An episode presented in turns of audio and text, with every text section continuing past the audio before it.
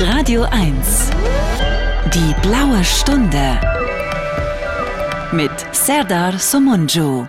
Ja, es gibt im Leben nichts, was ich lieber mag, als die blaue Stunde an einem grauen Tag. Juti, Mutterstadt, was geht ab? Hier ist Berlin, Studio Berlin. Ich sitze hier in Potsdam mit meinem Freund und Kollegen Jürgen König. Tag, Kurt Krömer. Mensch, wie geht's denn? Tag, Nachbarn, wie geht's? Gut, alte Kackbratze, gut geht's mir. Wie findest du das, wie findest du das, wenn ich Berliner? Ist das gut oder geht das so? Das klingt so unauthentisch. Ah, komm, ich finde, es klingt gut. Ich finde, das klingt gut, wa? So, wenn ich Kölsch reden würde, ist genauso blödsinnig. Ich finde, man muss als Berliner immer ein bisschen lispeln. Ich finde, das klingt gut, wenn ich ein bisschen Berlinerisch bin. Da muss man auch ein bisschen so, ah nee, das ein bisschen, ein bisschen wie der Kurt Krömer, wenn man so macht, ne? Und Lispelt ja, Lispeln ist ja so. Lispeln, ja, stimmt, stimmt. Wie nennt man denn das, was ich gemacht habe? Gegen so Ja. zu sprechen. Unsinn einfach. Wer ist denn da im Studio? Wer stört denn da im Studio? Ich glaube, es ist mein alter Freund und Kollege Serdar Somunju. Ach, ich bin's. Okay, ich bin's. Ich dachte, du wärst es, Jürgen Nein, ich, König. ich bin doch deine Mutter. Boah, boah. König äh, ist ja falsch, ne? Ja. König. Ja. König. Hat man dir das gesagt jemals oder wusstest du es von Geburt an? Äh, ich wusste das schon vor meiner Geburt, glaube ich sogar. Das ist mir mit den Genen mitgegeben worden. Du hast mir mal erzählt, woher dein Name kommt, ne? Nicht, weil ihr mal Könige wart. Nee, im Gegenteil. Äh, irgendwelche Vorfahren von mir waren irgendwelche Burschen, die an irgendeinem Königshof angestellt waren. Äh, Also so wie du bei Radio 1. Ja, bloß da, da war mein Name natürlich falsch bei Radio 1. Da müsste ich eigentlich Bettler heißen. Oh, oh, oh, oh, oh, das klingt nicht gut. Da können wir in einer weiteren blauen Stunde mal drauf eingehen. Die Leiden des Jürgen K. Ich glaube nicht. Nee, nee. Schreibt doch mal ein Buch darüber. So, jetzt sage ich euch die Wahrheit. Ja, so wie es wirklich war, genau. Ja.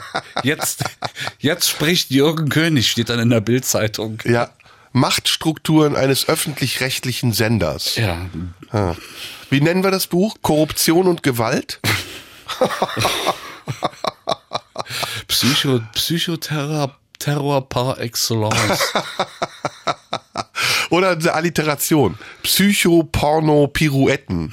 Ist auch nicht schlecht. Das wahre Leben über mein, ja, über mein Leben als Radioredakteur. Psycho-Porno-Pirouetten. Das finde ich sehr gut. So, jetzt Schluss mit lustig. Jetzt Ja. haben wir heute eine Sendung vor uns, das hast du mir schon vorher gesagt, in der wir ein wenig auf die aktuelle Lage eingehen wollen. Die aktuelle Lage ist, dass es einen Krieg gibt oder gab oder äh, geben wird. Kriege gibt es ja leider immer irgendwo auf der Welt. Und das haben wir, das hast du zum Anlass genommen, um Musik zusammenzustellen, die sich mit dem Thema Krieg beschäftigt. Ja, ich dachte mir, es ist vielleicht ein bisschen äh, geschmacklos, ein lustiges äh, An- Antikriegssong-Raten zu machen.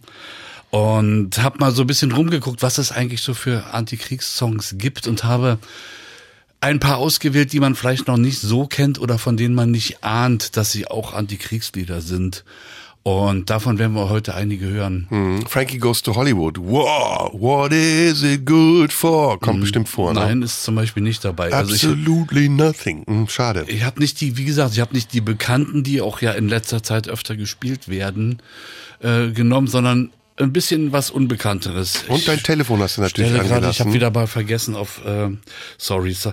Es ist ja, wenn man nicht mehr täglich Radio macht, dann ist das wirklich, man, man wird vergessen. Ne, das ist der falsche Satz. Das ist, wenn man neuerdings auf Tinder unterwegs ist, versucht man immer sein Handy griffbereit zu halten für den Fall, dass sich die seltene Gelegenheit ergibt, jemanden Aber kennenzulernen. es gibt doch aber gar kein Rentner-Tinder. Doch, gibt's doch, oder? Ernsthaft? Du kannst auf Tinder angeben, wie alt du bist. Das macht natürlich keiner, aber du könntest es machen, du würdest dann halt dementsprechende Frauen kennenlernen. Sehr spannend. Ah, das ist ein Thema, ich weiß nicht, ob wir es vermeiden sollten. Ich glaube ja, sonst müssen wir demnächst ein neues Buch schreiben. Über den Umgang mit unliebsamen Meinungen. Mein, warte, wie könnte der Titel des Buchs heißen? Sperrstunde. Nee, das ist ein Kabarettprogramm. Fake-Gewitter? Fake-Gewitter auch nicht schlecht. Wenn du ein Buch über dich schreiben würdest, wie würde das heißen? Über mich? Ja. Aus dem Leben eines Losers? Nee. Ehrlich, so schlimm? Nein, nein, nein, nein, nein. Nee, nee. Nee, nee. Äh, Vielleicht sogar nicht alles falsch gemacht, aber vieles. Das könnte auch von Harald Junke sein. Wobei du hast was von Harald Junke, dem späten Harald Das Junke. ist ja wohl nicht wahr. Harald Junke war ein geiler Typ, oder? Der war schon, äh, ja, an Coolness, glaube ich, nicht zu übertreffen. Ja, Ne? mir fehlt er auch. Mir fehlt er. Also ich weiß jetzt nicht, ob ich sagen kann, er fehlt mir, aber er, war, er hatte einen gewissen Unterhaltungswert, auf den man im Moment, äh, auf den man im Moment verzichten muss. Aber ich muss dich trotzdem warnen. Ich würde davon Abstand nehmen, was du dir neuerdings angewöhnt hast. Äh, die, dieses tägliche Harald Junke Gedächtnis trinken. Das ich? Ist, das ist nicht gesund. Ich? Nee, Harald Junke hat doch nicht täglich getrunken. Der Na, war doch, ähm, na, stündlich, stimmt, ja. nein, der war doch, wie hat er sich selbst genannt? Quartalssäufer. Ja, aber mit, mit leichtem Hang zum Spiegeltrinker auch, ne, oder? Ja, was gibt's da nochmal für Kategorien? Äh, Spiegeltrinker ist jeden Tag, der muss seinen Pegel halten, ne? Ja. Quartalsäufer ist der der am Wochenende säuft und dann aber richtig und abstürzt ohne Ende. Und dann aber den Rest der Woche trocken ist? Ja, was gibt's noch? Gibt's noch was anderes? Ich glaube nicht. Äh, Gewohnheitstrinker gibt's noch, ja. Wir, wir, wir gründen demnächst eine Gruppe, die prominenten Alkoholiker. Oder? Sind wir schon Alkoholiker? Müssen wir darüber ernsthaft nachdenken? Ich, nee, ich glaube nicht. Nee. nee. Wann, ab wann ist man Alkoholiker? Ich glaube, wenn man, wenn man quasi fast täglich was trinkt, auch wenn es wenig ist. Ach so, dann sind wir's. Aber ich trinke manchmal, also vier Tage die Woche, fünf Tage die Woche mal nicht. Ja? In der Regel, ja. Und fällt dir das schwer? Nö, also ich würde zum Beispiel niemals, ich habe in meinem Nebenhaus ist ein Späti und wenn ich abends Bierdurst habe, äh, würde ich niemals auf die Idee kommen, wenn ich kein Bier zu Hause habe, äh, da runterzugehen zum Späti und mir ein Bier hochzuholen. Also ich glaube, wenn ich da irgendeine Abhängig- Abhängigkeit hätte, dann wäre ich aber ständig unterwegs mit den Filzlatschen und der Jogginghose. Bist du denn ein Suchttyp? Ich war, als ich geraucht habe noch, war ich ein Suchttyp, ja. Da ging's nicht ohne Zigarette. Äh, Rauchen ist aber auch eine schreckliche Sucht, finde ich. Das war wirklich, auch bis ich das geschafft habe, loszuwerden. Jetzt toi toi toi, ich bin im 13. Nichtraucher, ja. Und du hast nicht auch mal zwischendurch die Versuchung oder das, den Wunsch, irgendwie eine Zigarette zu rauchen? Du wirst es nicht glauben. Ab und zu äh, habe ich abends, weiß ich, nach einem guten Essen oder so, jetzt könntest du eine rauchen. Ich wüsste aber genau, dass ich die gar nicht vertragen würde. Mir würde so schlecht und so schwindlig werden. Geil sind ja die Kiffer, die sagen, ich rauche nicht mehr, ich kiffe nur noch. Ja. das ist doch geil, ne? Die sich dann so Joints basteln mit Tabak drin, aber den Tabak werten sie nicht, weil in, im Endergebnis ist es ja ein Joint. ja. Das, wie der Berliner sagt, das güldet nicht. Das güldet nicht, ist es berlinerisch? Das ist ja, Da sind wir wieder beim Berlinerischen, wa? ah, Alter, das güldet nicht. Juti. So, jetzt ähm, hast du gesagt, wir hören heute Musik. Traurige Musik, schätze ich. Oder gibt's auch lustige Kriegsmusik? What shall we do with a drunken sailor? What shall we do? Das ist ja auch keine Krieg. Äh, nee, es gibt schon verschiedene Sachen. Es gibt natürlich auch sehr traurige Sachen. Mhm. Äh, ja, aber lass uns doch einfach mal anfangen. Mit Graham Nash. Der ist nämlich gerade 80 geworden im Februar. Mhm. Kennst du vielleicht von Crosby, Stills, Nash Young? Ich kenne alles von dir. Du kennst alles von mir. Was habe ich? Ja. Aha. Also ich habe jetzt Beatles, habe ich mir nach der Sendung äh, alles rauf und runter angehört. Das wollen wir an der Stelle mal sagen. Du bist jetzt Beatles-Freund Nein, geworden, ne? der Kotzreiz ist zurückgekommen. Je, er hat mich je überfallen. Ich habe es eine Zeit lang ausgehalten und habe dich auch sehr bewundert dafür, dass du ähm, dir diese Mühe gibst, auch mich davon zu überzeugen. Aber irgendwie kam dann ein fundierterer Ekel in mir auf. Ist komisch, ne? Das heißt, ich muss jetzt äh, das irgendwie physisch nochmal gegen dich vorgehen. Das mit Gewalt jetzt Es probieren. kann sein, dass es was bringt, zeitweise, aber nee, es gibt irgendwas, ich weiß nicht, irgendwas prallt an mir ab. Irgendwas ist, erreicht mich nicht. Das ist deine Musik. typische Ignoranz, für Nee. die du ja bekannt bist. Nee, ich glaube, das ist deine West, äh, du bist ja gar nicht West, aber vielleicht ist es deine Generation, die Erfahrung, die du damit verbindest, die Erinnerungen oder ich weiß es nicht, irgendwas funktioniert da nicht bei mir. Aber du hast doch auch einen anderen guten Freund, der großer Beatles-Fan ist. Ja, Achim, Achim Ja. Hagemann, der ist ja in deinem Alter. Oder? Nee, der ist jünger als du. Der ist viel jünger als du. Siehst du, der ist doch so alt wie du. Nein, der ist älter als ich. Der ist drei oder vier Jahre älter als ich. Vielleicht ist das ja gerade die Schwelle, an der man dann noch Beatles-Fan ist. Dann kann er aber nicht viel jünger sein als ich. Mm, Ich würde sagen, er ist 55, du bist 43, 65, zehn Jahre jünger. Ja. Na gut, ist viel. Also Graham Nash hat einen Song Da wirst du geschrieben. plötzlich ganz einsilbig, ne, wenn es ums Alter geht. ich dachte, wir bringen mal die Sendung ein bisschen voran hier Ja, an gut, der Stelle. okay, gut, gut, gut. Graham Nash, den ich kenne, weil er ist Teil von ähm, Crosby, Stills, Nash Young. Yes. Und er hat 1971 ein Lied geschrieben, das da hieß Military Madness. Äh, Ausgangspunkt war, dass sein Vater im Zweiten Weltkrieg in der britischen Armee war und das wollte er musikalisch umsetzen.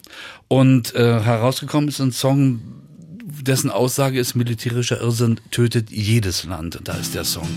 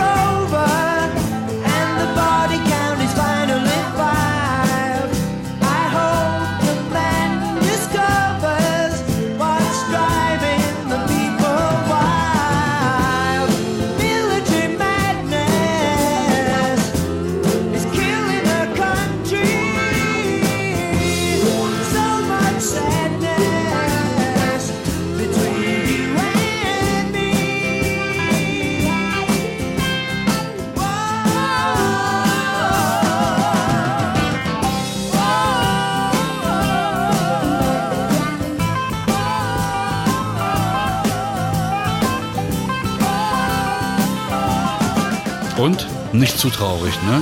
Nö, gar nicht. Aber ja. Dir zu alt?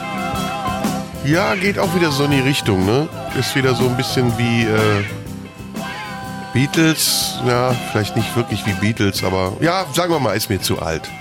Ja, kein Problem. Es Tut geht, mir leid. Geht ja auch um den Inhalt, der soll dir die Musik nicht unbedingt heute gefallen. Ja, apropos Inhalt, ähm, Mhm. wie ist es denn für dich so als alter, als alter Russenfreund? Du, du bist ja, du bist ja, ja, oder? Du bist doch DDR sozialisiert, hast Russisch gelernt in der Schule. Kannst du noch Russisch? Es war, mein Problem mit Russisch in der Schule war der Fakt, dass ich Russisch lernen musste. Und wenn ich etwas machen muss ohne Alternative, dann bin ich immer etwas bockig. Also ich war kein sehr talentierter Russischsprecher. Ich wollte lieber Englisch lernen, da habe ich mir dann auch weitaus mehr Mühe gegeben. Äh, ich, ich kann russische Worte im Nominativ aneinanderreihen, aber hier Deklination und wie das alles heißt, das habe ich nie beherrscht. Die Russen haben auch sechs, sechs Fälle, nicht bloß vier wie im Deutschen. Und ähm, nee, da war ich keine große Leuchte. Und Russenfreund kann man nicht sagen. Ich mag die Russen, die ich, die ich, die ich kenne, die in Berlin wohnen, mag ich sehr. Ich mag die, äh, die, die russische Melancholie, die mag ich sehr. Allerdings ist die ja meistens an Wodka auch gebunden, was vielleicht auch ein Vorurteil ist. Äh, die mag ich schon sehr, diese Schwermütigkeit. Da, da, da habe ich durchaus eine Verwandtschaft. Schön, wie du gestottert hast bei Vorurteil, dass du das Ur noch reingebracht hast. Aber ähm, ja, muss man sich entscheiden jetzt im Augenblick für oder gegen Russland? Ja, es ist ja nicht Russland, was angreift, sondern ein durchgeknallter. Und Ist er wirklich durchgeknallt? Ich weiß es nicht. Auf jeden Fall ein, ein, ein machtbesessener Mensch offensichtlich, ne? Ja, ich glaube ja, das Durchgeknallte, das ist so eher Trump-Sache. Ja. Ich glaube, das Schlimme ist, wenn die, die vermeintlich Durchgeknallten äh, doch intelligenter sind, als man es wahrhaben möchte. Naja, der kann kein Dummer sein, ne? aber irgendwann schlägt ja auch äh, überdurchschnittliche Intelligenz bei manchen Leuten in ähm, Irrsinn um. Ja, und Dummheit ist natürlich auch relativ. Ne? Dummheit ist ja auch das, die Summe der Handlungen, die man vollzieht und Ja. nicht nur die Summe der Gedanken, die man braucht, um eine Handlung zu vollziehen. ja. Das war jetzt sehr klug gesagt. Ist denn, ähm, ist denn unsere Reaktion auf diesen Konflikt, findest du die äh, angemessen? Ich bin froh, dass, dass die NATO gesagt hat, sie wird nicht mit Truppen reingehen, weil dann ist die Gefahr von einer kompletten Eskalation durchaus gegeben. Ansonsten ist es natürlich immer ein Grad, auf dem wir, auf dem wir hier wandern. Ne? Wie weit kann man gehen? Was kann man verantworten? Was kann man nicht verantworten? Wie ist es mit dem, mit der, so, mit dem sozialen Engagement? Wie kann man den Menschen helfen? ist das genug, was man macht? Das sind tausend Fragen. Also ich möchte jetzt äh, in keiner Regierung Europas sein und solche Entscheidungen fällen. Wie war das denn, als du auf der anderen Seite des eisernen Vorhang warst?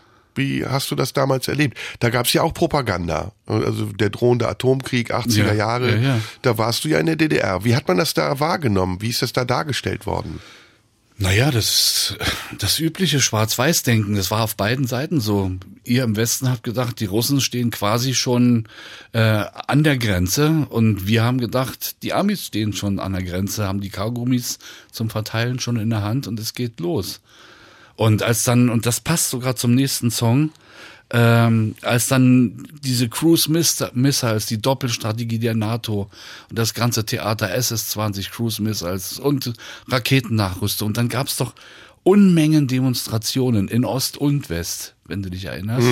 Hast du da eigentlich dran teilgenommen? Nee. Warst du noch zu jung? Oder? Nö, ich war nie so äh, der Demonstrierer. Weiß nicht warum. Ich habe, glaube ich, in meinem ganzen Leben noch nie äh, bin ich auf einer Demo gewesen.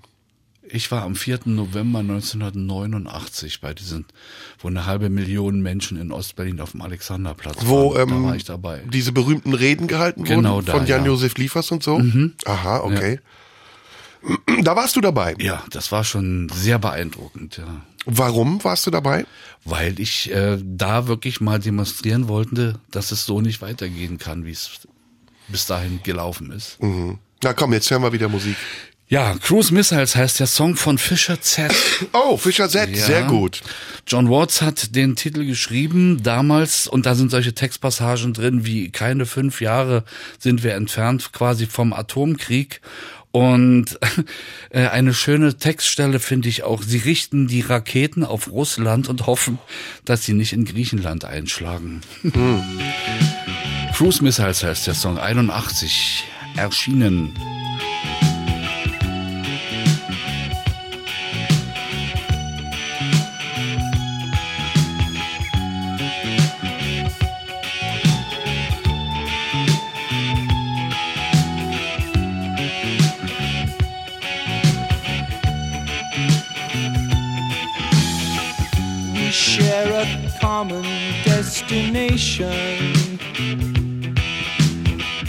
Each person has their time to die. But men are speeding up that journey by seeing what they can destroy with their cruise missiles. We're living near those missiles. We're looking for those cruise missiles. They're not five years away.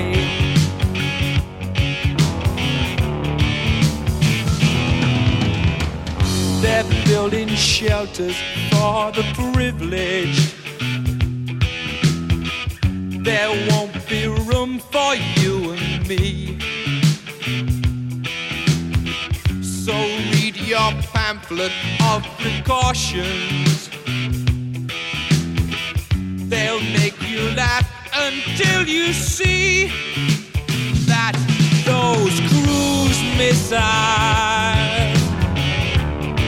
we're living near those cruise missiles we're sitting on those cruise missiles fight.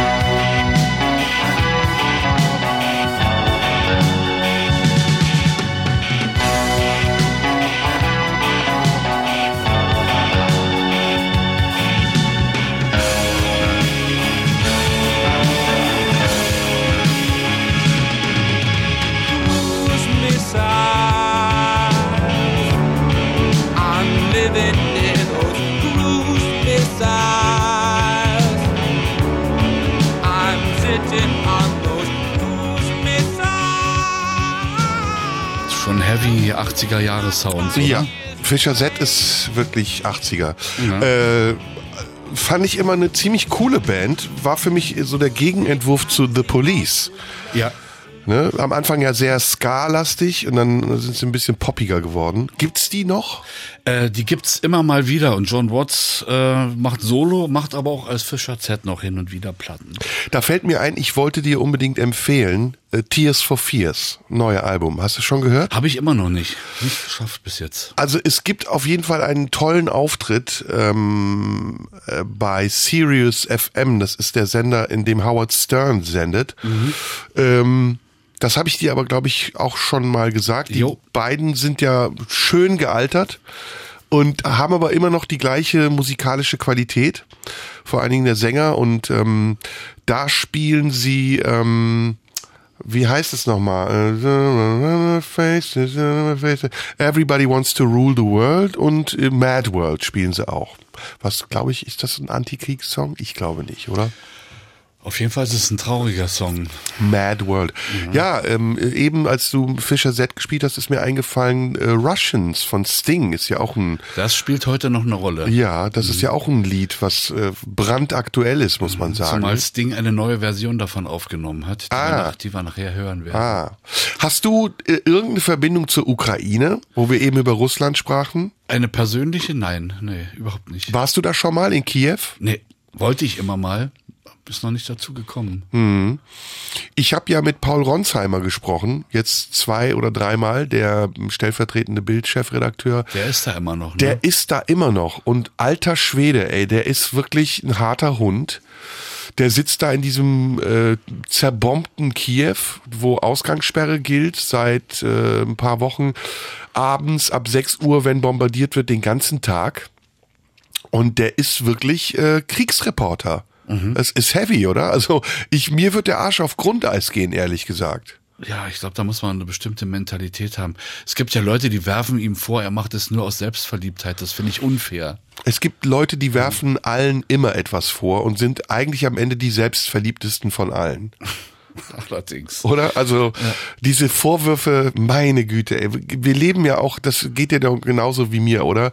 Wir leben ja mittlerweile auch in einer Zeit, in der man nichts mehr gelten lässt. Ne? Es gibt nur noch, äh, das darf nicht sein, das darf nicht sein. Oder das ist ganz toll, aber so dazwischen, dass man sagt, das kann auch sein, ist mir egal, das gibt's nicht. Ja, und jede Antwort beginnt entweder mit Ja, aber oder mit Nein, aber. Aber auf jeden Fall ist das Wort aber wichtig. Es muss immer dann das Gegenteil behauptet werden. Eigentlich ist es auch eine Form von Krieg, oder? Ein verbaler Sch Schmutzkrieg. Ja. Ja, im Moment äh, oder seit geraumer Zeit leben wir im Krieg, im Meinungskrieg, würde ich sagen. ja. Im Meinungsbombardement, weil Meinung ist ja mittlerweile auch so viel und so beliebig und so inflationär, dass man gar nicht mehr weiß, äh, welche Meinung man selbst am Ende hat, oder?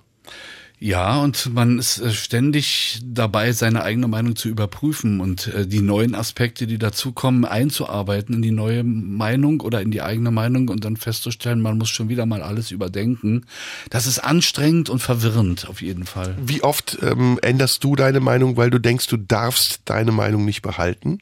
Na, zum Beispiel, ich hatte ja für, für Putin eine Zeit lang noch so eine Art Restverständnis. Hab mir überlegt, so ein Riesenland kannst du eigentlich nicht so mit, mit, mit weicher Hand regieren. und das ist jetzt komplett umgeschlagen. Also am liebsten würde ich ihn aus diesem Land heraus expedieren, irgendwo einsperren und dann den Russen wieder eine Chance geben, vernünftig zu leben. Hm.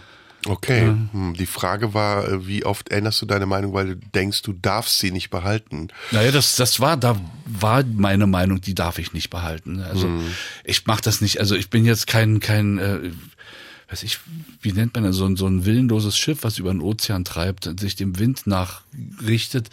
Ähm, aber hin und wieder muss ich schon überdenken, aber es ist nicht allzu oft. Hm, hm. Bist du äh, gehirngewaschen eigentlich? Also würdest du sagen, nach der Wende hat man dich einer Gehirnwäsche unterzogen? Nee, überhaupt nicht. Nee, gar nicht, oder? Nee. Also, Also, du sagst das so, wie es klingen muss, wenn es passiert ist. Ne? nee. Also, äh, ich musste meine grundsätzlichen Einstellungen nicht ändern. Die waren vorher Ja, schon. würdest du sagen, der Jürgen König, den ich kennengelernt hätte vor 1989, Ja. war der gleiche wie der, der mir heute gegenüber sitzt? Ja, mit weniger Lebenserfahrung, aber ansonsten war es der gleiche, ja. Äh, mit weniger Lebenserfahrung, okay. Mhm. Ja. Und weniger Leibesfülle. Na, hast es ja geschafft, es noch unterzubringen. So, Musik. Jetzt sind wir richtig. Ja, ich weiß. Ist Art immer, wenn du Musik vorbereitest, es sträuben sich mir alle Nackenhaare. Den müssen wir auch nicht ausspielen.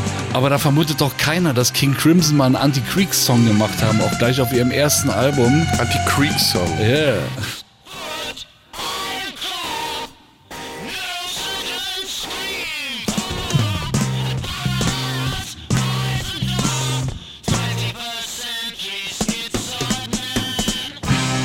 Prinzip visionär der Text. Es geht um den völlig schizoiden Menschen des 21. Jahrhunderts. Den haben die damals schon vorausgesehen. Und ähm, ursprünglich war es ein Song gegen den Vietnamkrieg mit so einer äh, Passage, dass äh, über den Scheiterhaufen der Politiker die Unschuld mit Napalmfeuer vergewaltigen. Also natürlich alles in hochkünstlerischer Sprache, wie es bei denen so üblich ist. Und Robert Fripp hat später mal gesagt, ähm, diesen Song widme ich Spyro Agnew. Kennst du den noch? Nee, wer ist das? war amerikanischer Vizepräsident unter Nixon, ein unfassbarer Kriegstreiber, der dann wegen Bestechung 73 zurücktreten musste und von Gerald Ford ersetzt wurde. Ah, okay. So, wir hören noch ein kleines Stück und dann äh, erlöse ich dich.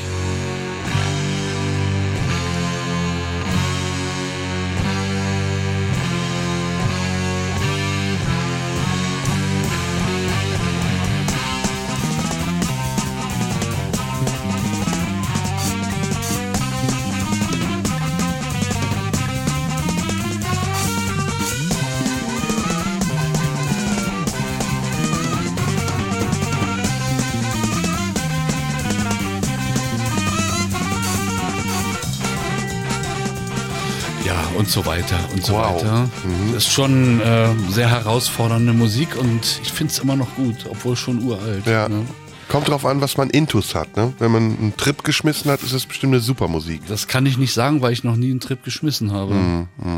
Ja, das hast du mir ja sowieso erzählt. Ne? Deine Drogenaffinität, die beschränkt sich auf Alkohol und mal Nikotin. Aber so alle anderen Sachen hast du immer gemieden. Ne? Ja, mal also so, Gekifft hast du. So ein bisschen kiffen noch, aber das ist ich brauche das alles nicht mehr. Ich brauche nichts davon unbedingt. Ich fand die Frage eben aber trotzdem spannend und ich glaub dir die Antwort nicht ganz. Der, der Jürgen König vor 89, also nicht, nicht in den 80er Jahren, da warst du wahrscheinlich schon so ein bisschen auf dem Antitrip, aber in den 70er Jahren, gab es da mal eine Zeit, in der du an den Sozialismus geglaubt hast? Ähm, das muss ich anders formulieren. Ich finde die Idee des Sozialismus, auch die Idee des Kommunismus, wenn sie denn so umgesetzt werden würde, wie sie verkündet würde, durchaus äh, nicht unattraktiv. Die Gleichberechtigung von allen Menschen. Jeder lebt nur nach, äh, nach seinen Bedürfnissen, denkt nicht als erstes an sich, sondern auch an die Gesellschaft. Finde ich ja ganz gut. Das Problem ist bloß, dass es den Menschen dafür nicht gibt, der das leben kann. Es gibt immer, immer Gier, es wird immer Neid geben. Es, und insofern wird Sozialismus, Kommunismus, äh, wird, wird immer eine Illusion bleiben. Das, was wir da gehabt haben, war ja weder Sozialismus noch Kommunismus. Es war wirklich äh, ja, Sie haben es ja selber gesagt, die Diktatur des Proletariats, also eine Diktatur. Gibt's denn immer noch so einen Kampf, ähm, einen ideologischen Kampf zwischen den den unterschiedlichen Systemen? Also ich habe das Gefühl schon, wenn ich sehe, wie man mit anderen Meinungen umgeht. Sarah Wagenknecht, Oskar Lafontaine, der jetzt aus der Linkspartei ausgetreten ist, dann ist das manchmal, habe ich schon das Gefühl, ja, der Versuch einer überlegenen Ideologie, eine andere Ideologie komplett auszulöschen. Ja, die, diese ideologische Diskussion finde ich überflüssig, weil sie sinnlos ist. Man sollte lieber bei sich überlegen, wie man den Menschen wirklich helfen kann und wie man die Menschen dazu bringen kann, sozialer zu denken und nicht, nicht irgendwelche, wer Recht hat oder wer nicht Recht hat, ist doch eigentlich egal. Hauptsache man kann friedlich zusammenleben, oder? Ja, so ein bisschen Restsozialismus, ne? Der hätte uns allen gut getan, finde ja, ich. Ja, so, sofern man nicht zum Parteidaher gezwungen wird, sofern man nicht gezwungen wird, zu einer Demonstration zu gehen, mit der man eigentlich nichts zu tun haben will. Wenn das alles, wenn dieser, dieser Druck weggefallen wäre, wäre es besser gewesen. Ja, das ist ja, glaube ich, aber auch ein Teil des Krieges in der Ukraine, dass es nämlich ein Krieg um Werte ist, dass da die, äh, Ja. dass äh, Putin und die Russen sich entfernen von dem, was das westliche Wertesystem ist und versuchen ein eigenes Wertesystem aufzubauen oder zu erhalten, wie sie es ja selbst sagen. Allerdings natürlich ein sehr ähm, Diversifikats oder diversitätsfeindliches System. Also wenn man hört, was Putin so sagt, ne, wie er dann wettert gegen die Drogensüchtigen und die Schwulen und was weiß ich, dann ist das ja eigentlich, hm, ja, sagen wir mal, ein Rückfall ins Mittelalter mindestens, wenn nicht sogar in, in die Steinzeit, oder? Naja, oder auch ein Rückfall in diesen, diese Art von Sozialismus, die er damals kennengelernt und ja auch als Geheimdienstchef durchgesetzt hat, ne? Meinst du, dass das so sein Ding ist, dass der immer noch so hängt an der Sowjetunion und die indirekt versucht wieder zu installieren? Ich habe das Gefühl, dass dem so ist, ja. Dass er sozusagen ähm, immer noch die Vorstellung einer zentralen Macht hat, die sozusagen das Geschick eines Landes steuert und er als der große Kapitän oben drüber, das ist, glaube ich, sein Wunschtraum. Ist ein bisschen wie so ein entkräfteter, die Sowjetunion, Russland ist so ein bisschen wie eine entkräftete Autorität, ne? So, man hatte mal große Ehrfurcht vor ihnen. Ja, und, und, und hinter der, um die Ecke rum lachen alle über ihn, aber es lacht natürlich keiner jetzt. Ich meine es jetzt im übertragenen Sinne. Ne? Ja, und er geht am Stock, aber im Stock ist ein Gewehrlauf und mit dem Stock kann er auch schießen. So in etwa. So in etwa, ne? Warst du mal in der Sowjetunion? Ich war nur einmal in Lettland bis jetzt, was dann aber schon nicht mehr Sowjetunion war. Aber zu Zeiten der Sowjetunion war ich da nicht, nee. Konnte man als DDR-Bürger einfach nach äh, äh, Moskau fliegen? Ich glaube, man musste ein Visum beantragen, aber es ging wohl, ja. Und es war gern gesehen auch? Ich weiß es nicht, ich habe mich dafür nicht interessiert damals. Nee, du hast ja erzählt, du hast ja Urlaub immer hier in, in Ungarn und so gemacht, ne? Ja, in, in Bulgarien, im Hochgebirge. Ah ja, stimmt, stimmt, da hast du ja erzählt mit dem Teppich in diesem Hotel. Ah, eklig. Welches Meer war das erste äh, südliche Meer, das du gesehen hast? Da das Schwarze Meer in Bulgarien. Ah ja, okay. Wo warst du da? In Varna? Auch, ja. Burgas? Äh, ich, Burgas sind wir dann weggeflogen, glaube ich. Ich weiß es nicht. Ah mehr. ja, okay, Zu lange okay. her. Ja, Mensch, jetzt versuche ich dir so ein paar ähm, Ansichten zu entlocken, die dich ähm, entlarven als ähm, als als Ideologie Als, als, als Stalinist. als ja. Altstalinist und als, als Statthalter einer vergangenen Ideologie. Aber du bist durch und durch Gehirn gewaschen, das stelle ich fest. Wieso denn Gehirn gewaschen? Ich Ja. hab habe immer schon versucht, mit normalen, gesunden Menschenverstand die Welt zu sehen. Ja, aber du redest wie ein, ein räudiger Renegat. Also wie jemand, der Ich bereue, dass ich jemals an den Sozialismus geglaubt habe. Ich glaube an die Kraft des Kapitalismus. Was habe ich, mit, Robert Skopin ist ein guter Mann. hab ich mit, mit keinem Wort gesagt? Ich bereue nichts, gar nichts. Zu Hause hast du doch bestimmt einen Schrein, so mit Mao und allen, allen Leuten, die jemals in, in deinem Gedankenkonstrukt vorgekommen sind. Hm, Träum weiter, Baby. Na gut, dann träumen wir jetzt zusammen. Was gibt's als nächstes? Was gibt's als nächstes für Musiker? Eine Fernsehserie, die mich extremst beeindruckt hat, äh, aus dem Jahr 2005. Äh, eine amerikanische Serie, die hieß Over There, spielt im dritten Golfkrieg. und begleitet eine, eine, eine amerikanische ja, Kompanie in eben jenem Golfkrieg. Und was daran so faszinierend für mich war, ist keinerlei ähm, kein Patriotismus, wie man ihn sonst von amerikanischen Kriegsfilmen kennt, sondern du hattest eigentlich die ganze Folge oder die ganze Serie lang nur Angst. Und zwar nicht nur um diese Soldaten, sondern auch, und es wurden eben beide Seiten gezeigt, auch Angst um, um die Bevölkerung dort und diesen völligen Irrsinn, dass niemand keinem jemals vertraut hat, alle nur Angst voreinander hatten und die, die Generäle aus dem, aus dem Off hinten gesagt, ihr greift da jetzt an, obwohl es Irrsinn war.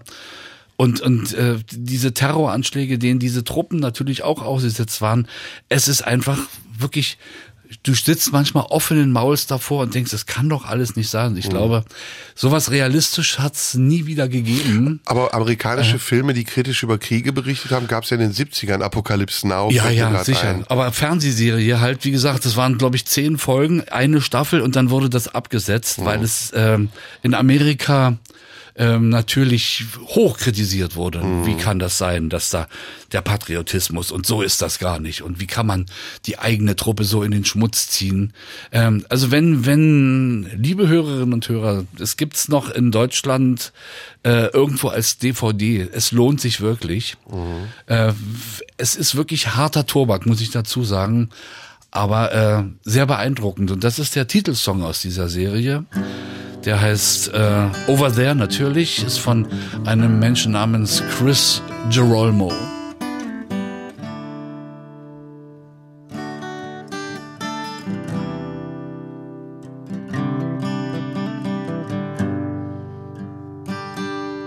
The day coming. The drums are drumming. If you know one, say a prayer.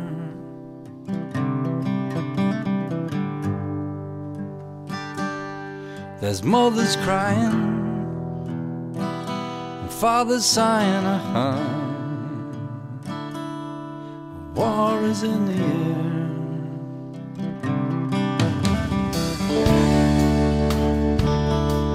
The trains are filling up with boys.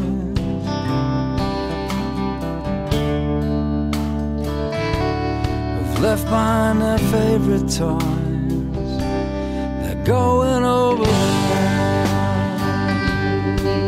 Over there.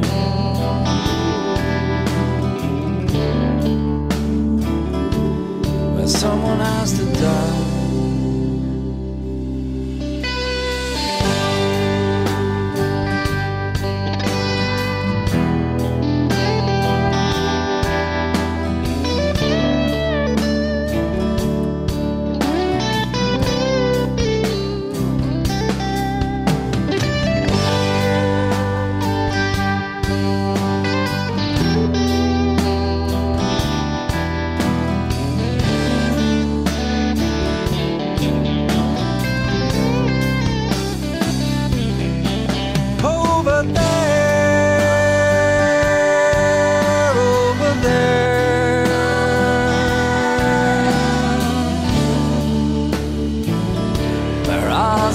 To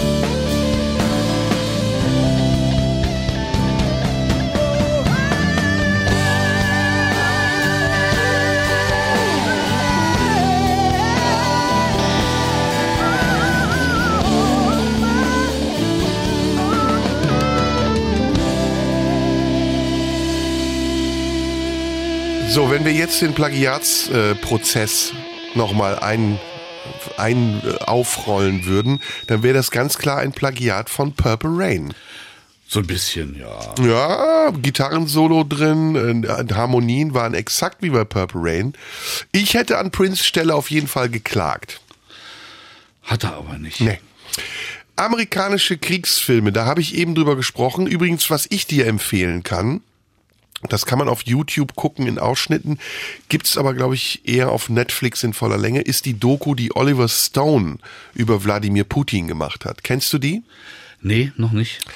Der hat in ein paar Tagen Wladimir Putin sehr privat getroffen, war bei ihm im Kreml, ist mit ihm im Auto gefahren und das ist wirklich hochinteressant und äh, spannend zu sehen, wie offen Wladimir Putin ist. Also er lässt wirklich ihn komplett in alle seine Büros, zeigt ihm seinen Schreibtisch. Ach, doch, ich glaube, ich habe das sogar schon mal gesehen, ja. Und Oliver Stone ist ihm gegenüber auch äh, gegenüber auch nicht äh, unkritisch. Also er stellt auch schon unangenehme Fragen. Ist natürlich alles in einem komplett anderen Kontext und ist auch am Ende mir zu viel Propagandafilm für Putin, weil Putin sehr sympathisch rüberkommt und jetzt wissen wir, dass er auch eine ganz andere Seite hat. Aber es ist sehenswert. Mhm. Und was ich eben auch noch sagen wollte, Apocalypse Now natürlich einer der berühmtesten Kriegsfilme. Dann gibt es noch, äh, wie hieß der äh, Atomkriegfilm? Hieß der Atomic Café? Nee. Nee, The Day After, ne? The Day After ist auch ein, richtig, ist auch ein Atomkriegfilm. Dann Deer Hunter mit Christopher Walken, wo er diese russisch Roulette-Szene spielt. Mhm. Aber ist denn The Day After, ist das der Atomkrieg-Film? Ja, ne? Ich glaube, der, wo, wo richtig der Atomkrieg gezeigt wird, was dann, dass dann alles platt und kaputt ist. Das doch ja, das war doch der Kultfilm der 80er, wo wir alle ja. reingegangen sind und dann keinen Bock mehr auf Atomkrieg hatten. Hatten wir, glaube ich, noch nie, aber ja, ätzend, ätzend. Hast du jemals einen Krieg miterlebt? Nee, wo, wie sollte ich? Tja, wo gab's denn Kriege? Keine Ahnung. Korea, da warst du noch nicht auf der Welt. Golfkrieg hast du miterlebt, aber natürlich. Ach, du meinst jetzt miterlebt, äh, also bewusst wahrgenommen, nicht teilgenommen. Nee, du so. warst du bei der NVA? Ja. Kannst du schießen? Pff, ja, war mir egal. Ja. Wie lange warst du bei der NVA? Anderthalb Jahre, kein Tag mehr. Oh, shit. Und wo? In Torgelow-Spechtberg. Oben, das irgendwo in Mecklenburg-Vorpommern. Mecklenburg Im Land der drei Meere, sagte man damals, nämlich Sandmeer, Kiefernmeer und nichts mehr. Ah, und was hast du da gemacht, die anderthalb Jahre? Da war ich Funker mhm. und hab gemorst. Okay, und da warst du 20, wie alt? 18? 18, ja. Das war 1970, 75. Anfang so? 70er. Hm. Anfang 70er, also Hochzeiten des Kalten Krieges. Mhm. Und ist man da nicht ideologisch geschult worden? Gab es da nicht irgendwie ja, so? Ja, selbstverständlich, ja. Was hat man, was hat man da gelernt? Amis sind scheiße? Ja, und dann hat man uns äh, versucht, die Taktik beizubringen. Äh, das war, was haben sie immer gesagt? Den Feind im eigenen Land schlagen. Das heißt also, einem Angriff vor, zuvorkommen und ihn so abzuwehren, dass man den Feind, äh, also sozusagen, dass man Köln kaputt macht. Ah, okay. Ja. Dass man Köln kaputt macht. Nein. Das wäre nicht schlecht. Also aus anderen Gründen, jetzt nicht aus kriegstreiberischen, aber ah, Köln. Es ist, ist, sehr lustig. Vor, vor weiß ich, 15, 20 Jahren habe ich mich mit einem Kollegen, als ich noch bei Fritz war, unterhalten. Der war zur selben Zeit, wie ich bei der NVA war, war der bei der Bundeswehr. Und ich sage, wenn ihr gewusst hättet, dass wenn wir Alarm geübt haben, von unseren 20 Fahrzeugen, die wir hatten, äh, nur äh, drei angesprungen sind, die noch schafften, zwei weitere anzuschleppen und der Rest in der Halle stehen musste, weil kaputt gewartet, dann wärt ihr wahrscheinlich zu Fuß rübergekommen. Und dann guckt er mich bloß an und sagte, du denkst, das war bei der Bundeswehr anders damals. Also mhm war schon äh, komische Zeiten, ja. Ja, aber ist das heute auch so? Also man sagt ja, die russische Armee wäre gar nicht so schlagkräftig, aber ich habe das mal nachgeguckt. Ist ja letztendlich egal, wenn sie 6800 Atomsprengköpfe haben. Ja, ja. Weil da reicht's, wenn's einmal funktioniert. Allerdings, ja. Mhm.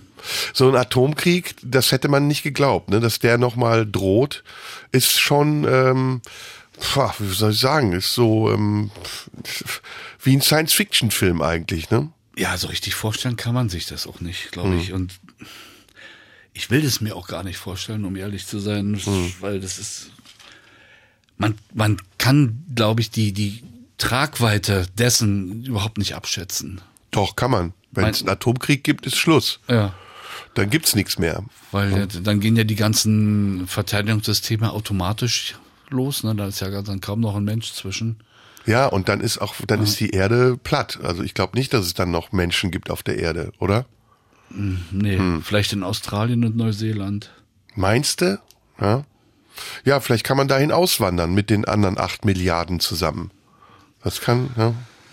Tja. Oder der Mond ist irgendwann bewohnbar. Oder der Mars, keine Ahnung. Aber ich glaube nicht, dass sich die, Ente, die Menschen dann ändern würden. Ich glaube, da gibt's halt auf dem Mars Kriege. Ja, sicher. Man würde wieder wie, wie, wie einstmals, weiß ich, 10 und 15 Jahre lang nie wieder sagen. Mhm. Und dann würden dieselben Mechanismen wahrscheinlich wieder greifen. Glaubst du, Krieg ist Teil des menschlichen Naturells? Schwer zu sagen. Also mein Naturell ist es nicht. Ich Mhm. komme auch nicht auf die Idee, wenn jemand anderer Meinung ist, ihm auf die Fresse zu hauen. Aber es gibt genug Menschen, die das tun. Ja, eben. Mhm. Und das sind eigentlich die, vor denen man Angst haben muss. Denen Mhm. ist dann auch alles egal. Ich kann auch nicht verstehen, wie man Macht versessen sein kann, wie man sich an Macht besaufen kann. Es ist mir ein Rätsel. Wahrscheinlich, weil du noch nie Macht hattest, oder? Oder hattest du mal Macht? Doch als Lehrer Ach, als Lehrer, Macht. hat man da keine Macht?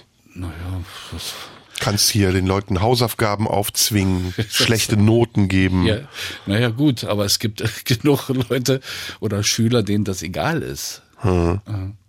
Aber äh, die Frage ist halt auch, ob man Macht hat und äh, wie man damit umgeht und ob man Macht missbraucht.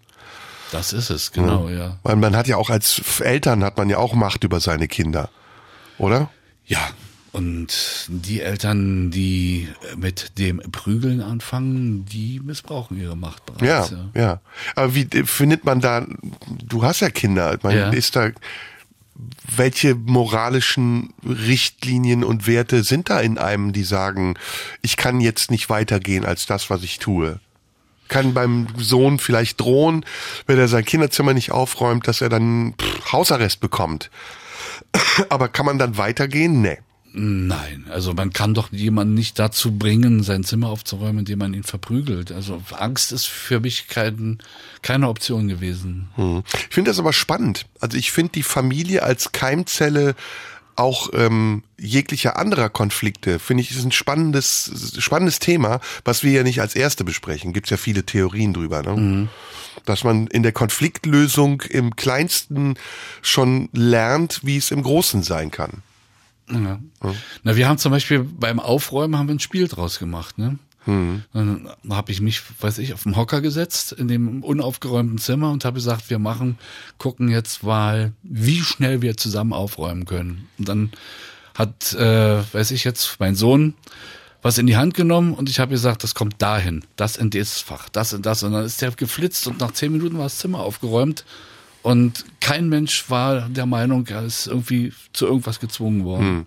Kann man so eine Strategie auch auf die große Politik übertragen? Schön wäre es. Hm. Was sollte man, also dann wäre ja das Prinzip nicht Sanktion, sondern Belohnung. Aber wen soll man belohnen, wenn er nicht das tut, was man will?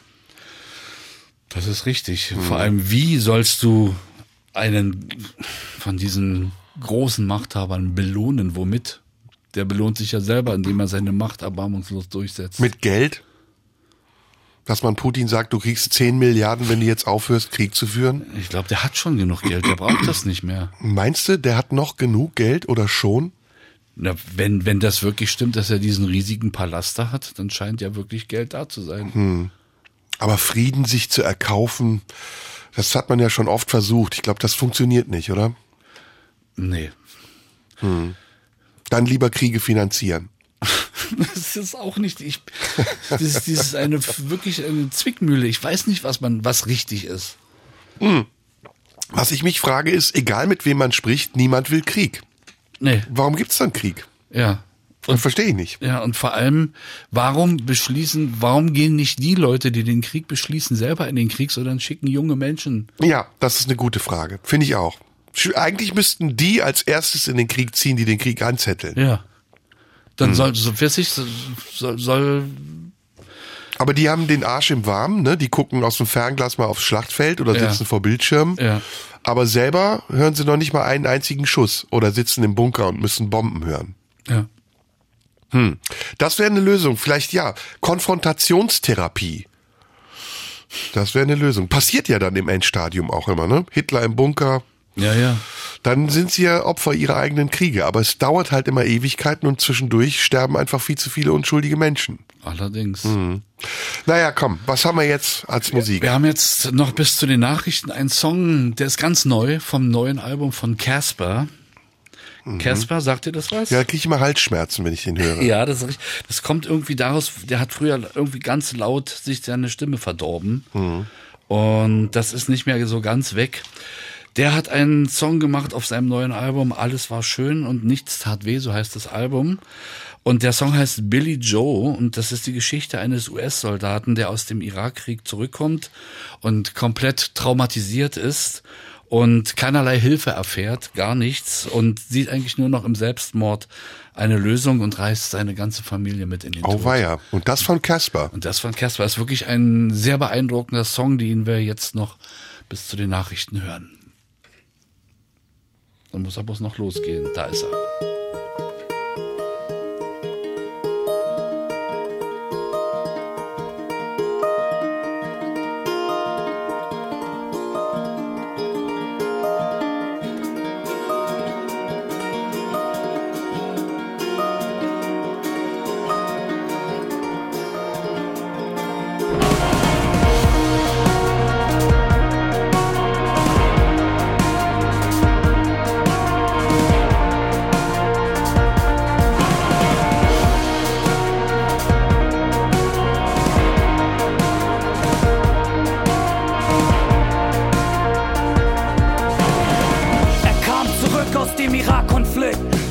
Zu Vaterpflichten und Schlafverzicht. Xanax-Pillen nach Ratsvorschrift. Flog als Captain der Staffel Apache Tigers mit Granatensplit im Knie, das Nervenenden Fugazi sind. Mit Wespennest im Kopf an der Brust, nem bronzenen Stern. Kann er nachts in Panik wach, die Kampfhelikopter noch hören. Tiefen Glaubens und hofft jeden Sonntag, dass Gott ihn hört. Von der Medizin immer schlapp, nen Job bekommen zu schwer. Brachte nen Affen aus Bagdad mit, hat ihn fest im Klammergriff. Für den das ganze Geld ins Loch in Papas Arm verschwindet. Kam beladen mit Särgen von Kameraden zurück, überbrachte die tragischen Nachrichten mit. Da waren Blumen vor der Tür mit gefalteter Flagge. Rekruten, die salutieren nach geschossener Salve. Die zählen Hallelujahs, verschweigen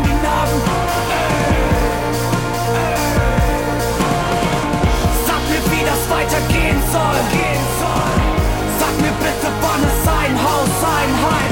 Sag mir, wie man das verstehen soll. Stehen soll. Wann ist ein Haus, ein Heim? Sie war Klassenbeste, später dann Krankenschwester, lernte einen Army-Captain kennen, gab ihm das Ja-Versprechen, war direkt schwanger, zwei Kinder, junge Mädchen, kleine Villa, gute Gegend, idyllisches Leben. Wenn er sie verließ, um zu dienen, immer monatelang, kamen Liebesbriefe an ihn, viele Fotos und Kram. Er vermisste den tiefen Süden, seine Wurzeln da, kam aus dem Krisengebiet zurück, von Dämonen geplagt. Er redete anders, bewegte sich anders. Der 2000 Meter Starrer war gelähmt und apathisch die stete Gefahr. Wenn er mit den Kids alleine blieb, der kleinste Trigger, die Bilder kamen zurück. Da waren Blumen vor der Tür mit gefalteter Flagge. Rekruten, verschweigen die Narben. Sag mir, wie das weitergehen soll. Sag mir bitte, wann es ein Haus, ein Heim. Sag mir, wie man das verstehen soll. Stehen soll. Wann ist ein Haus, ein Heim? Und eines Sonntags nach der Kirche wie immer zog er die Uniform an, ging ins Zimmer der Kinder, küsste sie, deckte sie zu, dimmte die Lichter, bevor zwei Schüsse durch die Kissen erklingen. Gab seiner Frau ein letztes Ich liebe dich wirklich, dann einen Schuss in die Brust, zündet's Haus und dann sichern. In den sechs Uhr Nachrichten über die Bildschirme flimmern. Er kam zurück, doch ein Teil blieb in der Wüste für immer, für immer, für immer, für immer, für immer, für immer. Da waren Blumen vor der Tür mit gefalteter Flagge.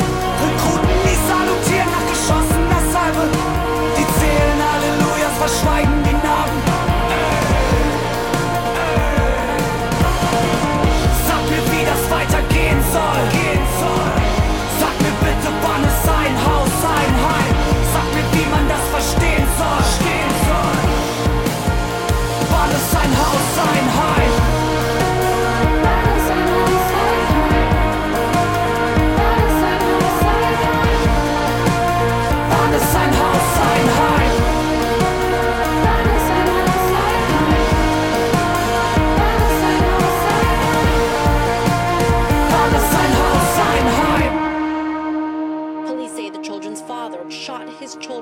and his wife and set their home on fire after coming home from church Sunday. He then shot himself. Two beautiful kids, a smiling wife, a nice home, all of what should have been a happy life. Radio 1. Die blaue Stunde. Mit Serdar Somonjo. Ja, es gibt im Leben nichts, was ich lieber mag als die blaue Stunde an einem grauen Tag. Blaue Stunde heute zum Thema Krieg und Kriegsmusik, die wir hören. Lieder zum Krieg, über den Krieg. Wir äh, haben jetzt schon ein paar Titel gehört. Ich bin allerdings ein bisschen enttäuscht von dir, Jürgen, Inwiefern? weil ich auch einen Kriegssong habe auf meinem ersten Album, den du gar nicht registriert hast. Tut mir leid. Ja. Atemnot heißt der. Können wir ja, warum können wir den eigentlich nicht spielen? Weil ich jetzt keinen Zugriff darauf habe. Ach, kannst du ja im Nachhinein noch machen. Als letzten Song dieser blauen Stunde. Ähm, was die Zuhörer vielleicht wissen, aber nicht alle, ist ja, dass du seit geraumer Zeit nicht mehr wirklich hier arbeitest bei Radio 1. Nach geraumer Zeit, seit einem, anderthalb Monaten. Seit anderthalb Monaten und dass du so-called Rentner bist, wobei du bist sehr aktiv, machst deine Sendung hier noch weiter, Kings Hour und bist mit mir auch regelmäßig noch hier zu hören. Ist der Ruhestand wirklich ein Ruhestand oder eher ein Unruhestand? Eigentlich eher letzteres. Was komisch ist, dass ähm, ich den Übergang quasi gar nicht gemerkt habe. Durch scheiß Corona hatte ich schon zwei, zwei Jahre äh, Home, Homeoffice zum großen Teil und war also in den letzten zwei Jahren schon viel zu Hause. Dann hatte ich noch Resturlaub, drei Wochen Urlaub und bin dann stufenlos in, in, in dieses, ähm, ich hasse dieses Wort Rentner. Ich habe mich mein Leben lang lustig gemacht über Rentner und jetzt macht man sich über mich lustig. Das ist deprimierend. Ja. Ähm, äh, der, der Übergang war plötzlich da und jetzt merkt man bloß, dass bestimmte Sachen wegfallen und dass man für andere Sachen, für die man nie Zeit hatte, Zeit hat und das ist gar nicht so schlecht. Was sind denn das für andere Sachen? Filme schneiden, hast du schon gesagt. Ja, genau und und und endlich mal wieder mehr lesen. Sonst in den letzten Jahren, ich war immer so fertig von diesen vielen Sachen, dass ich abends, weiß ich, nach 30 Sekunden eingeschlafen bin beim Lesen. Und dass man sich jetzt mal tagsüber bequem in den Sessel setzen kann und mal wieder richtig lesen, längere Zeit hintereinander. Das macht Spaß. Ich mache ein bisschen selber Musik wieder. Ich äh, baue den Kontakt zu diversen Leuten jetzt aus. Also alles, was, was so weggeblieben ist früher. Das ist natürlich gut. Findest du, wir leben in einer guten Zeit? in der gegenwärtigen Zeit das zu fragen, ist schon verwegen. Also zurzeit glaube ich nicht, dass wir in einer guten Zeit leben. Ja, weil du das oft sagst. So, wenn wir sprechen, sagst du oft, Mensch, irgendwie die Zeiten, die haben sich geändert, alles ist anstrengender geworden oder die Leute sind anstrengender. Habe ich auch das Gefühl, da gebe ich Ja. dir auch recht. Ich kann nicht immer sagen, warum es so ist, ob das ein subjektives Empfinden ist oder ob es wirklich schlimmer geworden ist. Aber du lebst ja auch ein bisschen im Epizentrum dieser Republik in Berlin, Friedrichshain. Und da sagst du ja auch oft, äh, sind die Leute außer Rand und Band. Ja, aber da hat sich auch nicht, nicht viel verändert. Jetzt, wo die Sonne wieder mehr scheint, zack, sind wieder alle Cafés voll. Alle sitzen wieder mit ihrem Laptop draußen und klöppeln irgendwas bei einem Café. Äh, das ist alles so, so, so eine Scheinwelt da bei mir in der Gegend. Aber was hat sich geändert? Also was hat sich in den letzten Jahren geändert? Kannst du das, kann man das sagen? Also ich kann sagen, was sich in Berlin geändert hat. Alles also im Vergleich zu anderen Regionen dieser Welt, um das nochmal kurz zu sagen, äh, leben wir hier wie die Made im Speck und haben gar keine Probleme, um das mal wirklich klar zu rücken. Wenn wir das jetzt auf unser Land und meine Gegend speziell in Berlin beziehen, dann hat sich äh, sehr geändert, dass alles viel, viel aggressiver geworden ist dass äh, die Menschen sich nicht mehr zuhören, sondern äh, lieber gleich, am liebsten gleich zuschlagen, wenn ihnen irgendwas nicht passt. Ich weiß nicht, ich hab, bin mal zwischen zwei Leuten durchgegangen und der eine hat extra die Schulter hingehalten, dass ich ihn anremple. Und ich dachte mir, ach komm, geh einfach weiter, reagieren. Da kam der mir bis zu meiner Haustür hinterher und wollte mir aufs Maul hauen. Solche Sachen. Oder weiß ich, dieser, dieser Kampf zwischen Radfahrern und Autofahrern und zwischen Radfahrern und Fußgängern. Jeder beschimpft jeden, jeder, jeder bedroht jeden gleich mit Gewalt.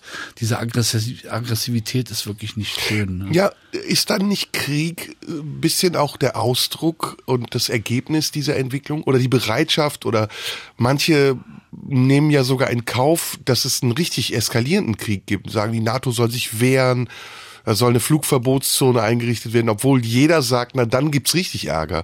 Ist das nicht auch so ein bisschen Ausdruck einer Übersättigung, Langeweile? Ja, und, und der Ausdruck von absoluter Gedankenlosigkeit. Einfach nur Effekthascherei wird verbal, findet die statt. Ich finde ja auch, äh, weiß ich, äh, dass das äh, wie sage ich es denn vorsichtig, ich will ja jedem seine Freiheiten lassen, bestimmte Ernährungsmethoden sozusagen nicht als eine Option einem dargestellt werden, sondern eigentlich als, als Muss. Und wenn man sich nicht so ernährt, ist man ein, quasi ein Verbrecher schon. Mhm. Veganismus meinst du natürlich. Zum Beispiel, mhm. ja. Und, und also du meinst, alles ist dogmatischer geworden. Ja, mhm. und äh, es wird grundsätzlich werden Meinung und und Fakt werden gleichgesetzt und das ist, glaube ich, ein ganz großes Problem, dass wenn einer eine Meinung äußert, der andere das als Fakt sieht.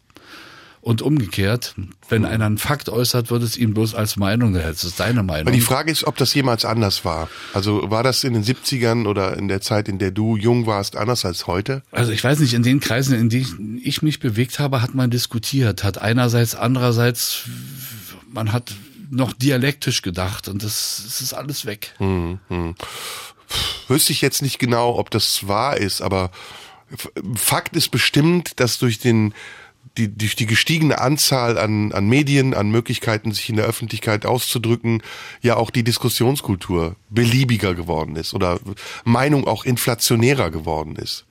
Und ich glaube, dann, wenn Meinung inflationär wird, dann ufert sie manchmal auch aus und findet Ziele, die es gar nicht verdient haben. Das, das mag sein, ne? aber ich glaube, die Bereitschaft der Menschen, sich zu streiten oder eben, sagen wir mal, gesellschaftliche Kriege zu führen, die war doch immer schon da, oder nicht? Wenn man mal überlegt, was, was es so für Kriegsanlässe gab, da magst du recht haben. Ja, hm. manchmal waren es ja wirklich bloß Kleinigkeiten. Hm. Ja, dann ist es vielleicht doch das Naturell des Menschen, ne? der auch manchmal die kriegerische Auseinandersetzung sucht, weil er die argumentative scheut. Ja, zumindest einiger Menschen. Also mein Naturell ist es nicht. Hm. Was haben wir denn noch im Petto heute zum Thema Krieg? Du hast nämlich nur Songs ausgesucht, die etwas mit dem Thema Krieg zu tun haben. Mhm, ich habe jetzt einen Song von 30 Seconds to Mars. Oh. Das ist im Jahr 2010. This is War. Sie nehmen da Bezug auf den Afghanistan-Konflikt und zeigen sich selber, das Video sollte man sich mal angucken, als äh, Militärpatrouille, die da durch die Gegend laufen. Und die Waffen, äh, um sie herum, die, die fangen plötzlich an zu fliegen und, und bilden dann so eine bedrohliche Pyramide, die über diesen Soldaten schwebt. Muss man sich angucken. Klingt erstmal absurd, macht aber Sinn, wenn man das Video sieht und dann weiß man auch, was sie meinen. Mhm.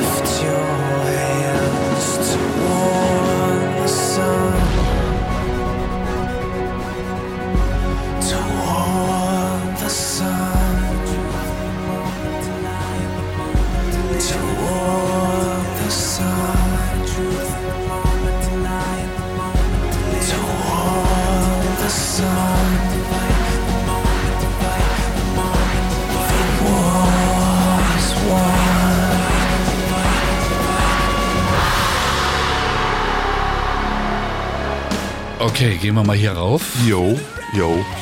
Ich verwechsel die immer mit Kings of Leon. Kings of Leon, ja. Kings of Leon. Die mag ich gar nicht. Nee. Radiohead ist deine Band. Ich, es gibt nicht meine Band. Ich kenne und liebe mehr als nur Radiohead und Can. Uh, diese Worte aus deinem Mund. Allerdings. Holla die Waldfee. Yo, ähm, heute, woll- du wolltest was sagen, aber Ja. ich wollte noch kurz Ja, erklären. bitte. Blaue Stunde machen wir heute zusammen, Jürgen König und ich. Und wir spielen thematisch nur Lieder zum Krieg. Und das ist schön und Jürgen hat noch mehr ausgesucht. Ja, weil wir uns gerade vorhin vor dem Song über die Stimmung unterhalten haben, haben, wie so äh, die Leute untereinander sich sehen und wie sie miteinander umgehen. Und ähm, Kummer sagt ja vielleicht was. Ja, klar. Ja. Und der hat, der hat jetzt einen letzten Song raus. Der hat ja, ist ja sein sein Rap-Projekt von dem Sänger von Tja, Chemnitz ist die Stadt, aus der sie kommen. ja, wie heißt die Band? Äh, Kraftklub. Kraftklub natürlich. Und äh, er hat jetzt noch mal eine Single rausgebracht vor voriges Jahr. Und die finde ich einfach vom Text her gibt es die Stimmung einfach wieder, die gerade so herrscht. Haben wir schon zweimal, glaube ich, hier gehört, aber kann man immer wieder hören. Der letzte Song habe ich, glaube ich, hier in der blauen Stunde noch nicht gespielt. In einem Quiz hast du es gespielt. Aber ist ja scheißegal. ja, auf jeden Fall ist er Ne, gut. kann man ja immer wieder hören. Absolut. Jo.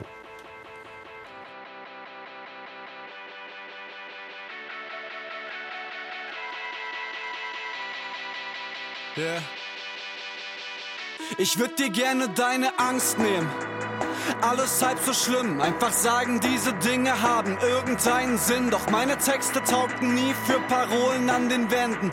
Kein Trost spenden in trostlosen Momenten.